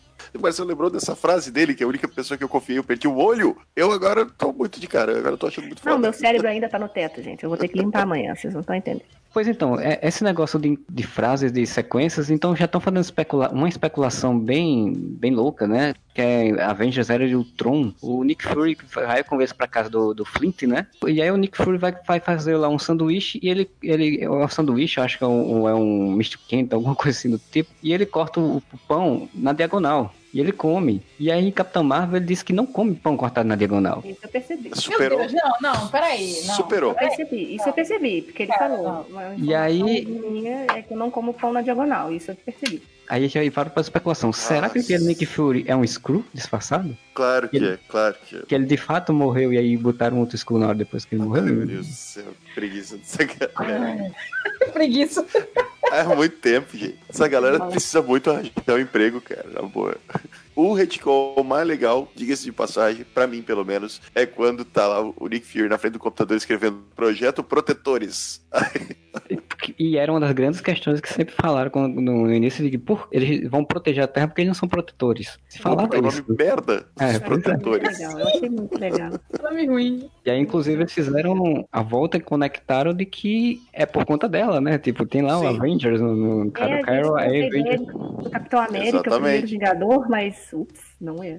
É o que nasceu primeiro, digamos assim, mas É. ela é, É. a primeira vingadora. Mas ela foi quem deu a ideia. Não, não não quer dizer Sim. que ela que deu a ideia, mas foi por causa dela que ele teve Inspirou. a ideia. É, digamos ela que ela, musa inspiradora. sem querer, ela fundou os Vingadores, né?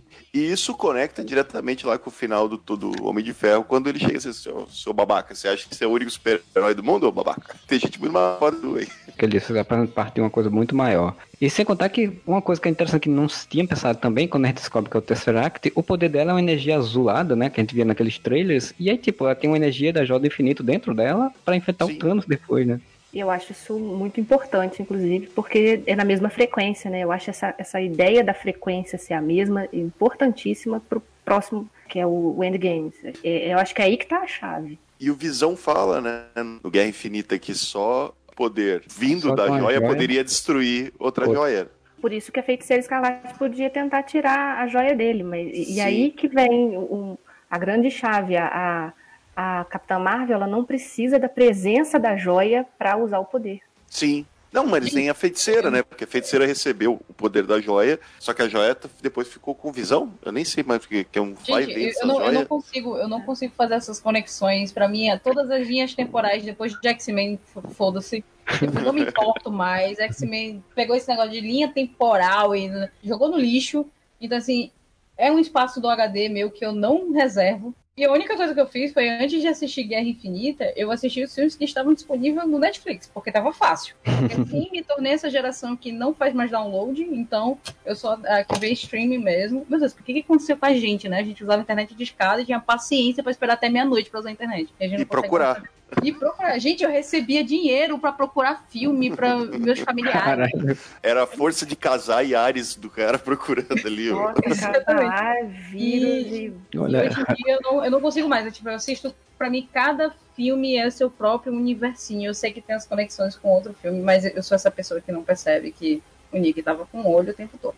Filme assim legal que se, como você falou no início que diverte é um que você não precisa ficar preocupado com isso né você consegue assistir de boa Ele existe nele mesmo, entendeu? Ele é o seu próprio universo, porque não tem coisa pior do que você ficar vendo um filme que precisa você ter assistido três filmes antes pra você poder entender o contexto desse filme. Cara, você fica muito perdido. Por exemplo, eu acho que Senhor dos Anéis é assim, né? Tipo, Ah, se assistiu Não o falei 2, o mais. 3, se assistiu o primeiro, assistiu o 3, assistiu... é impossível. E aí, acho que é por isso que eu odeio Senhor dos Anéis, porque meus, meus amigos não fizeram a gente assistir o segundo. Você não está lista boa mais. Agora- agora É, você mexeu com um fandom perigoso me levaram no cinema pra ver o Senhor dos Anéis 2, sem me explicar o que, que tinha acontecido no Puta. Aí é aí eu fiquei lá três horas sentada fazendo, meu Deus, essa merda não acaba nunca. Então, assim, Não, você tem um histórico né? que, que reforça o não gostar. exatamente. Mas a ideia de, de- de continuidade dos filmes da Marvel, eu não tenho. Eu não, eu não me sinto tão presa. Eu assisti Guerra Infinita sem ter visto Guerra de Ultron. é não fez falta mesmo Eu, é, não fez. Mas assim, eu não, eu, eu não vi. Eu não tive saco pra ver. Eu tentei ver três vezes e aí eu, eu não quero. é um Tá vendo como eu eu falei a depois eu fórmula vi. não funciona sempre? Eu- Tem filme que você não gosta. Mas eu, eu- Não é uma fórmula de filme que funciona ou não funciona. É o- a fórmula de, de produção da linha, da linha e da história. Ela está presente mesmo quando o filme é ruim. Não é uma Ah, sim. fórmula de fazer sucesso, é a fórmula de Sim, condução entendi, da entendi. direção, sacou? sacou? Ah, entendi. Agora, agora você... vi o Senhor dos Anéis uma vez no cinema, uma vez em casa e nunca mais verei na minha vida. eu gostei muito, mas eu, passei, eu gastei 18 horas da minha vida fazendo isso. É, então, então, eu também. muito eu, eu vi os três filmes no cinema e nunca mais assisti. Mas agora eu vou com certeza assistir a série que vai, vão fazer na, na Amazon. Acho que é na Amazon. Mas eu acho. tenho um problema sério com o Senhor dos Anéis, que é aquele negócio de tipo, ah, Aragorn, pegue o cavalo de Vadenworth e a espada de Ah, Adendorf pra ir até série- pra encontrar Galanor Então, e a, falar com Dronendors. Caralho, a série vai eu, eu me perdi no cavalo, eu me perdi no cavalo. A série vai ser pior ainda, então, porque a série vai ser um prequel do Hobbit, cara. Então, tipo, o do último livro que saiu, que conta a história de todo o universo. do- Ah, não, preguiça. Ah, não, preguiça. É da mesma preguiça de você ficar discutindo, sei lá, Game of Thrones. Mano, não importa, as pessoas morrem. Depois você pega os nomes que vai Essa é a todo mundo morrer. certeza. É a roleta da morte só. Olha, eu melhor ficar em silêncio. Não, eu gosto de livro. Pô, mexeu na ferida aberta. E olha que eu jogava RPG. Fique, fique E quando o Aragorn vai se apresentar, que ele chega só, Aragorn, filho de Arathorn, neto de Araborn, Ah, sobrinho do Ozzy. Osbourne. Não. Não, isso não tem problema não, porque eu sou de cidade pequena. Ninguém sabe meu sobrenome. Eu sou Juliana, filho do Márcio, que é filho do Breno, que é de Rodeiro, que é parente do povo do Pidoval. Meu sobrenome é de quem que eu sou Ah, filho de neto. sacou? Ela, ela- ela é filha de Dona Juquinha, esposa de, de seu Zequinha, que é filho do seu Dudinha. É essa assim, né? sabe? Do Neri, lá do, do Neri do bar. quem- é, tem que usar quem que é a pessoa pelo, pela família ou por uma referência, coisa muito esdrúxula que aconteceu. Tipo, ah, você não tá lembrando quem que é, não? É prima daquela menina que ficou grávida. Ah, Ah, sacou? Você tem um histórico familiar. Então, na hora que vai Aratorn, filho de Aragorn... Ih, falei ao contrário. Olha, Aragorn, filho de Aragorn. meu Deus, ela sabe a, a- a ordem. Ela sabe a É ordem. porque nome e O Ozzy Osbourne mano. entra em que momento na família ali? Eu acho que ele é tipo parente do cavalo por conta desses olha, mas realmente Cidade Interior é um Senhor dos Anéis, né? Porque, tipo, o, o Senhor dos Anéis também, assim, histórias medievais, como o Senhor dos Anéis, Game of Thrones, tem essa coisa não só do nome da, da família, né? Que você se lembra pelo nome da família, mas também dos acontecimentos, né? Tipo, você se lembra quando a cidade e tal caiu pelo gelo, não sei de quê. Aí, tipo, os acontecimentos marcam a história, né? Vikings. É, os vikings O também. sem osso. Cara, não, Pra, então. pra, pra que ser só o nome da pessoa e o sobrenome? Pra quê? Não, você tem, né, É pra que ser mais fácil, né? A gente tem que lembrar o nome das coisas difíceis também. A gente não lembra nada da tabela periódica, mas lembra o nome das pessoas que tá nos livros tudo. entendeu? Mas a gente se lembra o nome do, do- do- da cronologia da Marvel, que, de quem perdeu um olho e quem não perdeu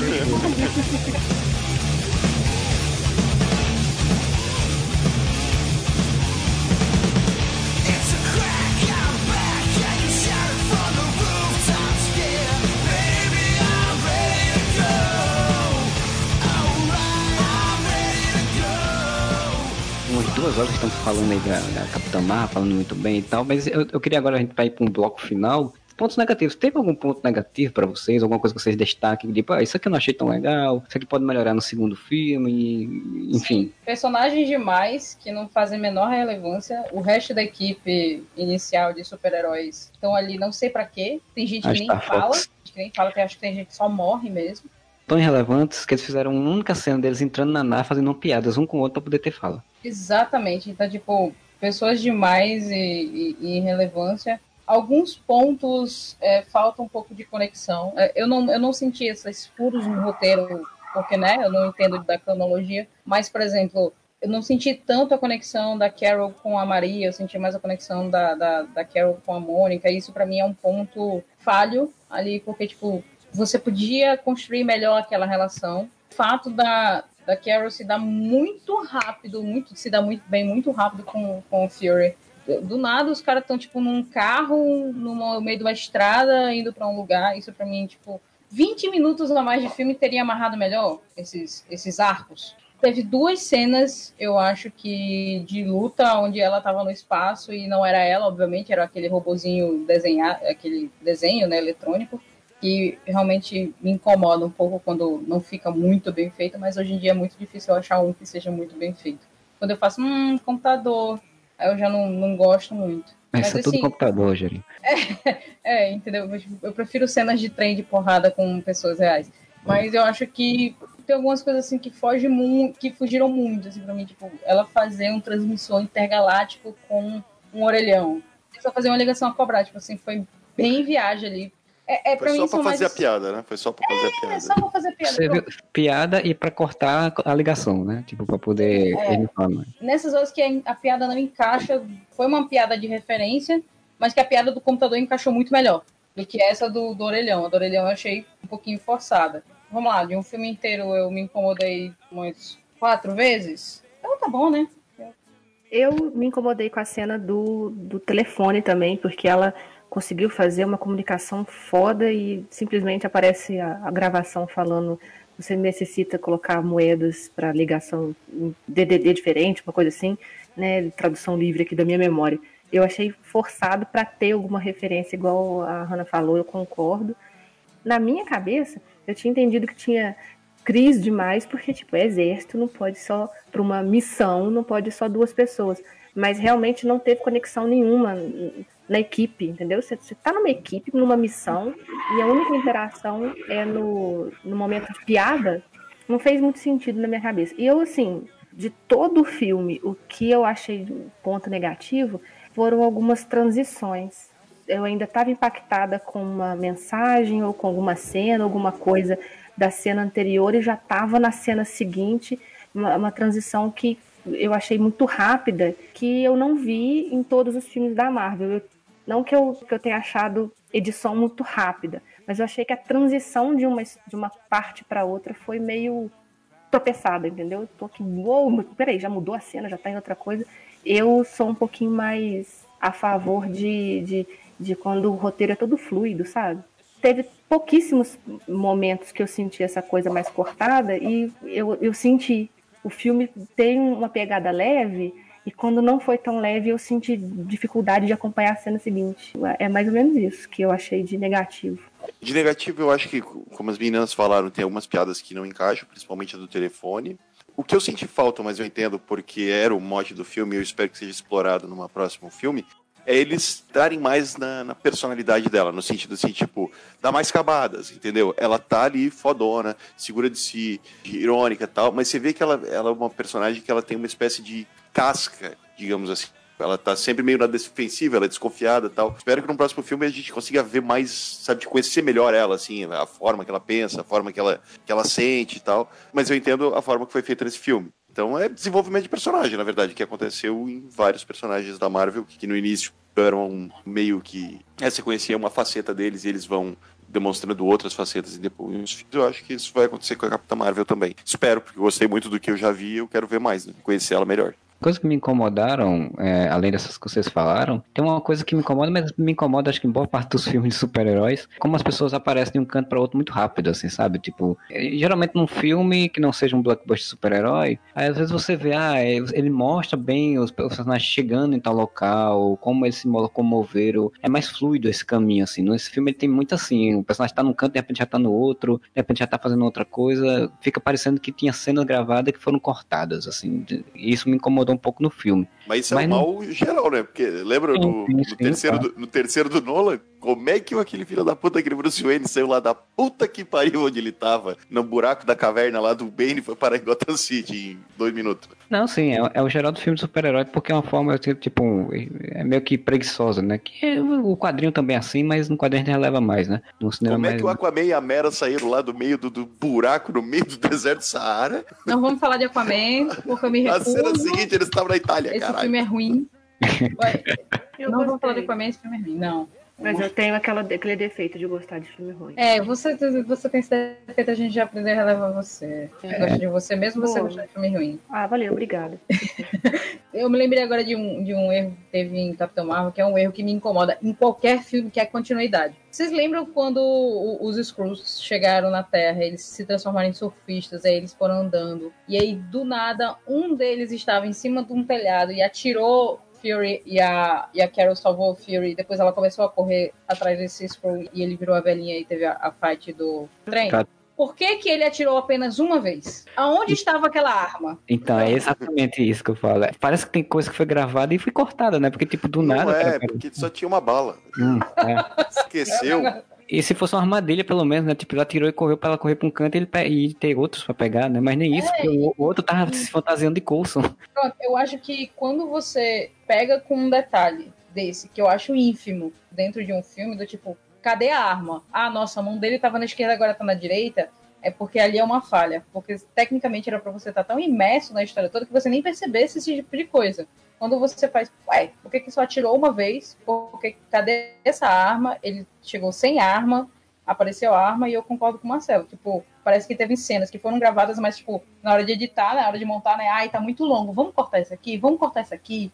E aí você acaba cortando uma coisa que talvez você não deveria ter cortado, que era o que você explicava alguma coisa em algum momento.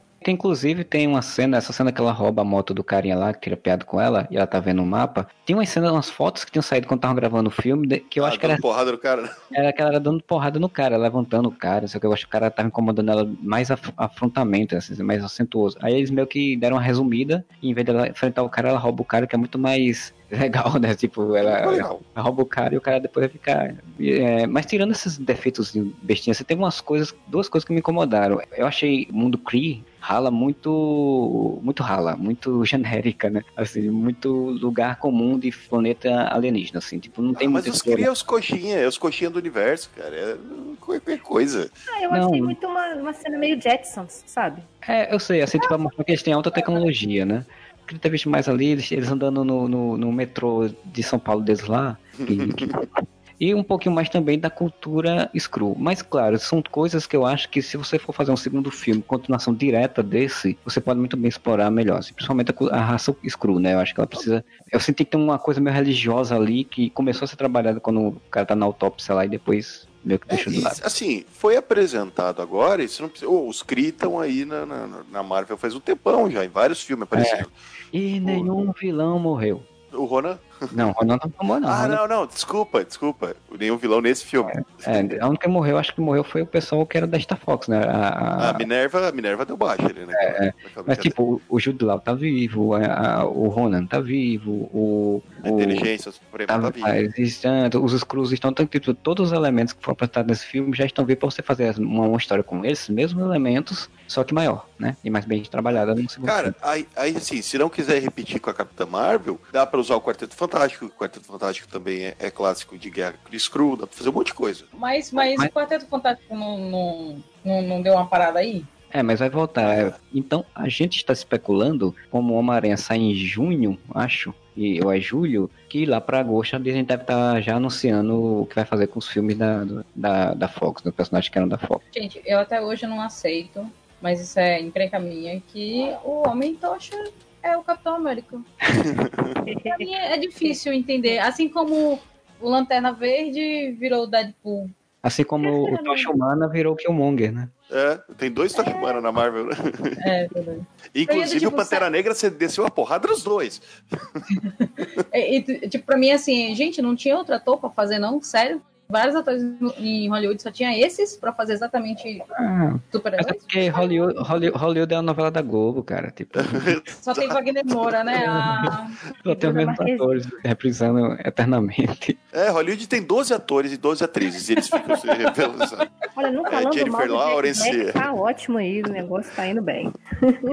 Pois bem, gente, vocês querem fazer um comentário sobre o que vocês esperam do próximo filme e de Endgame, já que né, tá nas portas de, do que vem Endgame agora, o próximo filme que vai ter da Marvel. Então, vocês querem fazer um comentário, dizer qual é a sua expectativa, tanto de Endgame quanto do próximo filme da Capitã Marvel?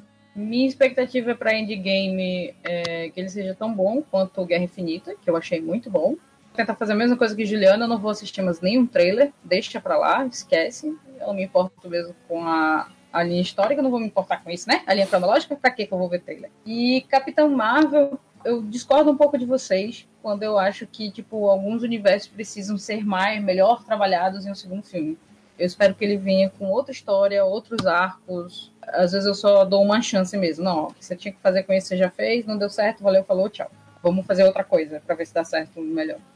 No passado ainda ou já no presente, pós Vingadores? Então, acho que no passado ainda. Porque o presente eu, eu já entendo que o, o, endgame já traz ela pro presente, entendeu? Tipo, então deixa a Capitão Marvel lá. Usar quase a mesma linha cronológica que. É porque, por exemplo, o Capitão América ele veio, né, pro, pro presente e tal, enfim mas mostrou ele lá no passado e tal. Uhum. Deixa, deixa ela lá, deixa ela na década de 90. Cara, já pensou uma Capitã Marvel nos anos 2000? Com boy bands? Ia ser incrível. Fantástico. I was in that way.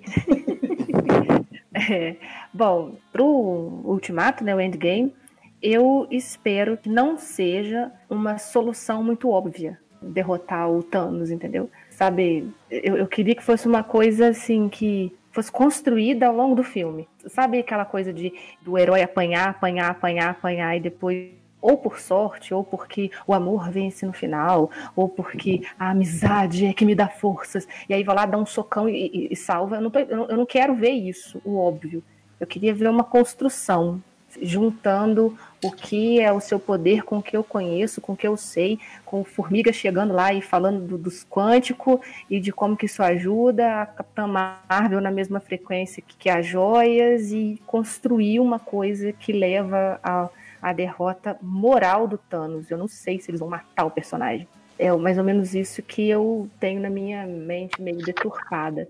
Pra Capitã Marvel, eu não quero nem no presente nem no passado. Podia ser numa linha cronológica totalmente à parte, porque se ela foi para ajudar os, os Skrull a, a, achar um planeta e tal, e eles vão atrás dela porque ela é uma ótima arma, talvez o segundo filme esteja nesse explorar, sabe? Achar um novo planeta, inclusive se eles vão fazer crossover com, com outros vilões, eu não sei, porque seria fantástico se ela se deparasse com um devorador de mundos nessa busca por um novo planeta. E eu queria muito que a Mônica crescesse um pouquinho e aprendesse que ela vai ser uma cientista brilhante, então que mostrasse pelo menos ela sendo menininha que ou uma meninona, uma adolescente, sei lá, que pudesse estar junto com a Capitã Marvel, sabe? Meio que quero o segundo filme à parte. Ele não precisa costurar com Guerra Infinita nem com Endgame, né? Enfim, mas isso sou eu viajando muito da maionese, como sempre. Tu, Moura, do, do Capitão Marvel, né? Porque do Endgame a gente já falou tanto nesse podcast. Nossa senhora. Aí, em Endgame, eu quero ver a Capitã Marvel chutando bunda do Thanos até sacar, mais ou menos. Da Capitã Marvel, eu concordo com a Juliana, eu queria ver concordo com as duas. Eu não queria ver uma repetição, não queria ver, ah não, vamos ver mais. Eu queria ver ela no espaço, mano. porque ela é poderosa pra caralho. Então, eu queria ver ela no espaço, aventura no espaço, enfrentando uns troços foda. A gente bota a Capitã Marvel lá pra resolver os problemas espacial e enfrentar uns vilão gigante, o nível de poder dela.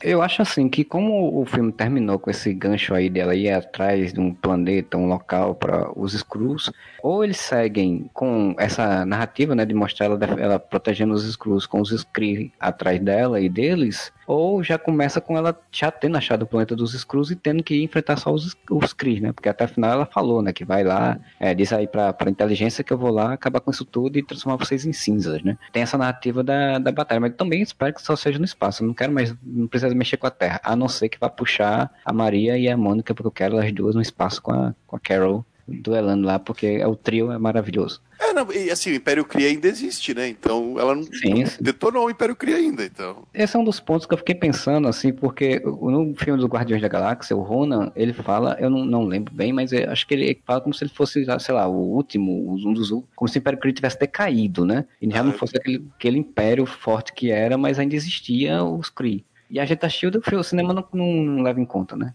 Não, pelo que eu lembro, é um lance assim, tipo, o Ronan é de, meio que se desligou do Império Kree e foi lá resolver as coisas do jeito que ele queria resolver. Virou um radicalista. É, virou um radicalista. É, eu não, não lembro, precisaria reassistir Também pra não. ver. né? Mas eu acho assim que es- esses 20 anos aí de, de história, né, eles podem trabalhar esse gap aí, trabalhar exatamente essa na- narrativa de guerra, né? Guerra Chris Cru de outra forma. Sei lá, e até, já que ele vai estar com a Fox, fazer algumas, algumas referências, como você vai passar no planeta, no planeta do surfista prateado antes dele ver a surfista, sei lá, que é o Zeno lá. Brincar um pouco com esse espaço, que é um outro tipo de espaço, diferente do espaço do Guardiões da Galáxia, né? Um espaço um pouco mais sério, digamos assim. Eu, eu também Sim, tenho essa sim. expectativa, eu também tô com essa vibe assim, de, de explorar esse lado, assim, do, do- possíveis histórias que vem. Até porque como a gente tá acostumado a ver os cru como maus, né, como vilões e tal, a gente pode acabar vendo alianças, assim, sei lá, eu tô aqui viajando, mas da mesma forma que tem os né, os Skrull bonzinhos, tem os malvadão e tem os Kree também Sim. foram enganados, sabe? Né? Então, poxa, eu acho que se eles explorarem isso, acaba agradando um pouco gregos e troianos, sabe? Até o próprio Kevin Feige, que é o, né, o presidente lá da, da Marvel Studios, ele falou isso, né? Ele disse que assim como existem muçulmanos, ele não falou muçulmanos, mas ele falou existe uma raça, não- ela não é uma coisa só, ela é muito multifacetada, é complexa. Você viu a história de, de aquele grupo ali, mas pode ter um grupo radical, violento, mau, que resolve um momento, em algum momento, vir pra Terra e invadir a Terra.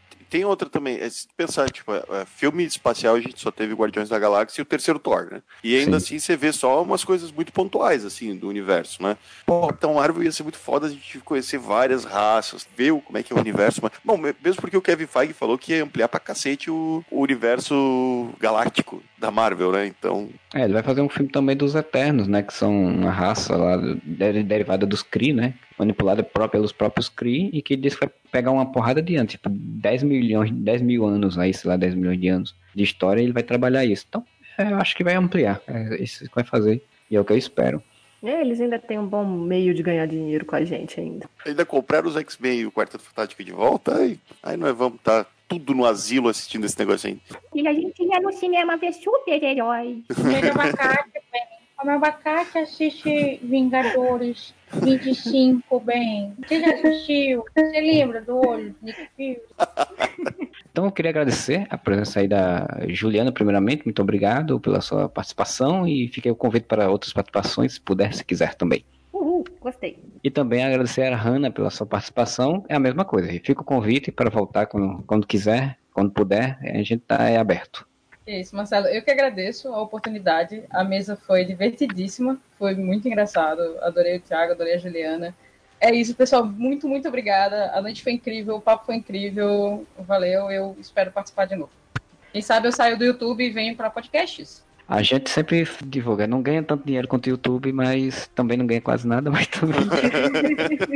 Pelo menos a gente não. né? Tem outros que ganham bem mais. Mas é muito divertido, né? Eu, eu ouvi falar, para o lado, lado pod da força. É muito legal. eu ouvi falar também com a tal de, uma, o Juliano também estava pensando em fazer um podcast. Então Eu vamos ver. estou, estou. A gente está fazendo teste de edição, áudio, essas coisas assim. E a ideia tá saindo do papel, tá bem bacana. O pessoal do Twitter deu uma, uma- um up.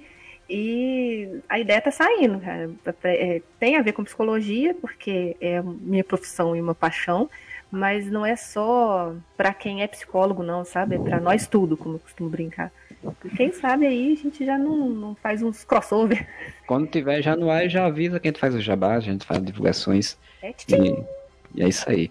Então a gente volta semana que vem com mais um podcast. Se você curtiu esse podcast, você vai lá no nosso site, whatever.com, deixa seu comentário, diz aí o que você achou do filme da Capitã Marvel, o que você achou do, do podcast em si. Ou vai lá no Facebook, no Twitter, no Instagram, tem nossos perfis lá do Areva. Ou ainda você pode mandar um e-mail, quase ninguém manda, mas vai lá que você queira mandar para contato areva.com e deixa lá sua sugestão, brincadeira, o que você quiser mandar pra gente, só não mande spam, porque spam já, já cansou, tem bastante. Se você também curte o podcast, você pode ir lá no nosso Catarse Assinaturas e fazer sua faixa lá de preço, de, de valores, e a gente vai ter recompensas, né? Você apoia a gente e mantém um podcast aí, paga nossos provedores, né? Paga nossas, nossas dívidas, nossos boletos que a gente tem que Nossos, pagar. nossos agiota. É, nossos agiota aí. Então a gente volta semana que vem com mais um podcast do Areva e 我来吧。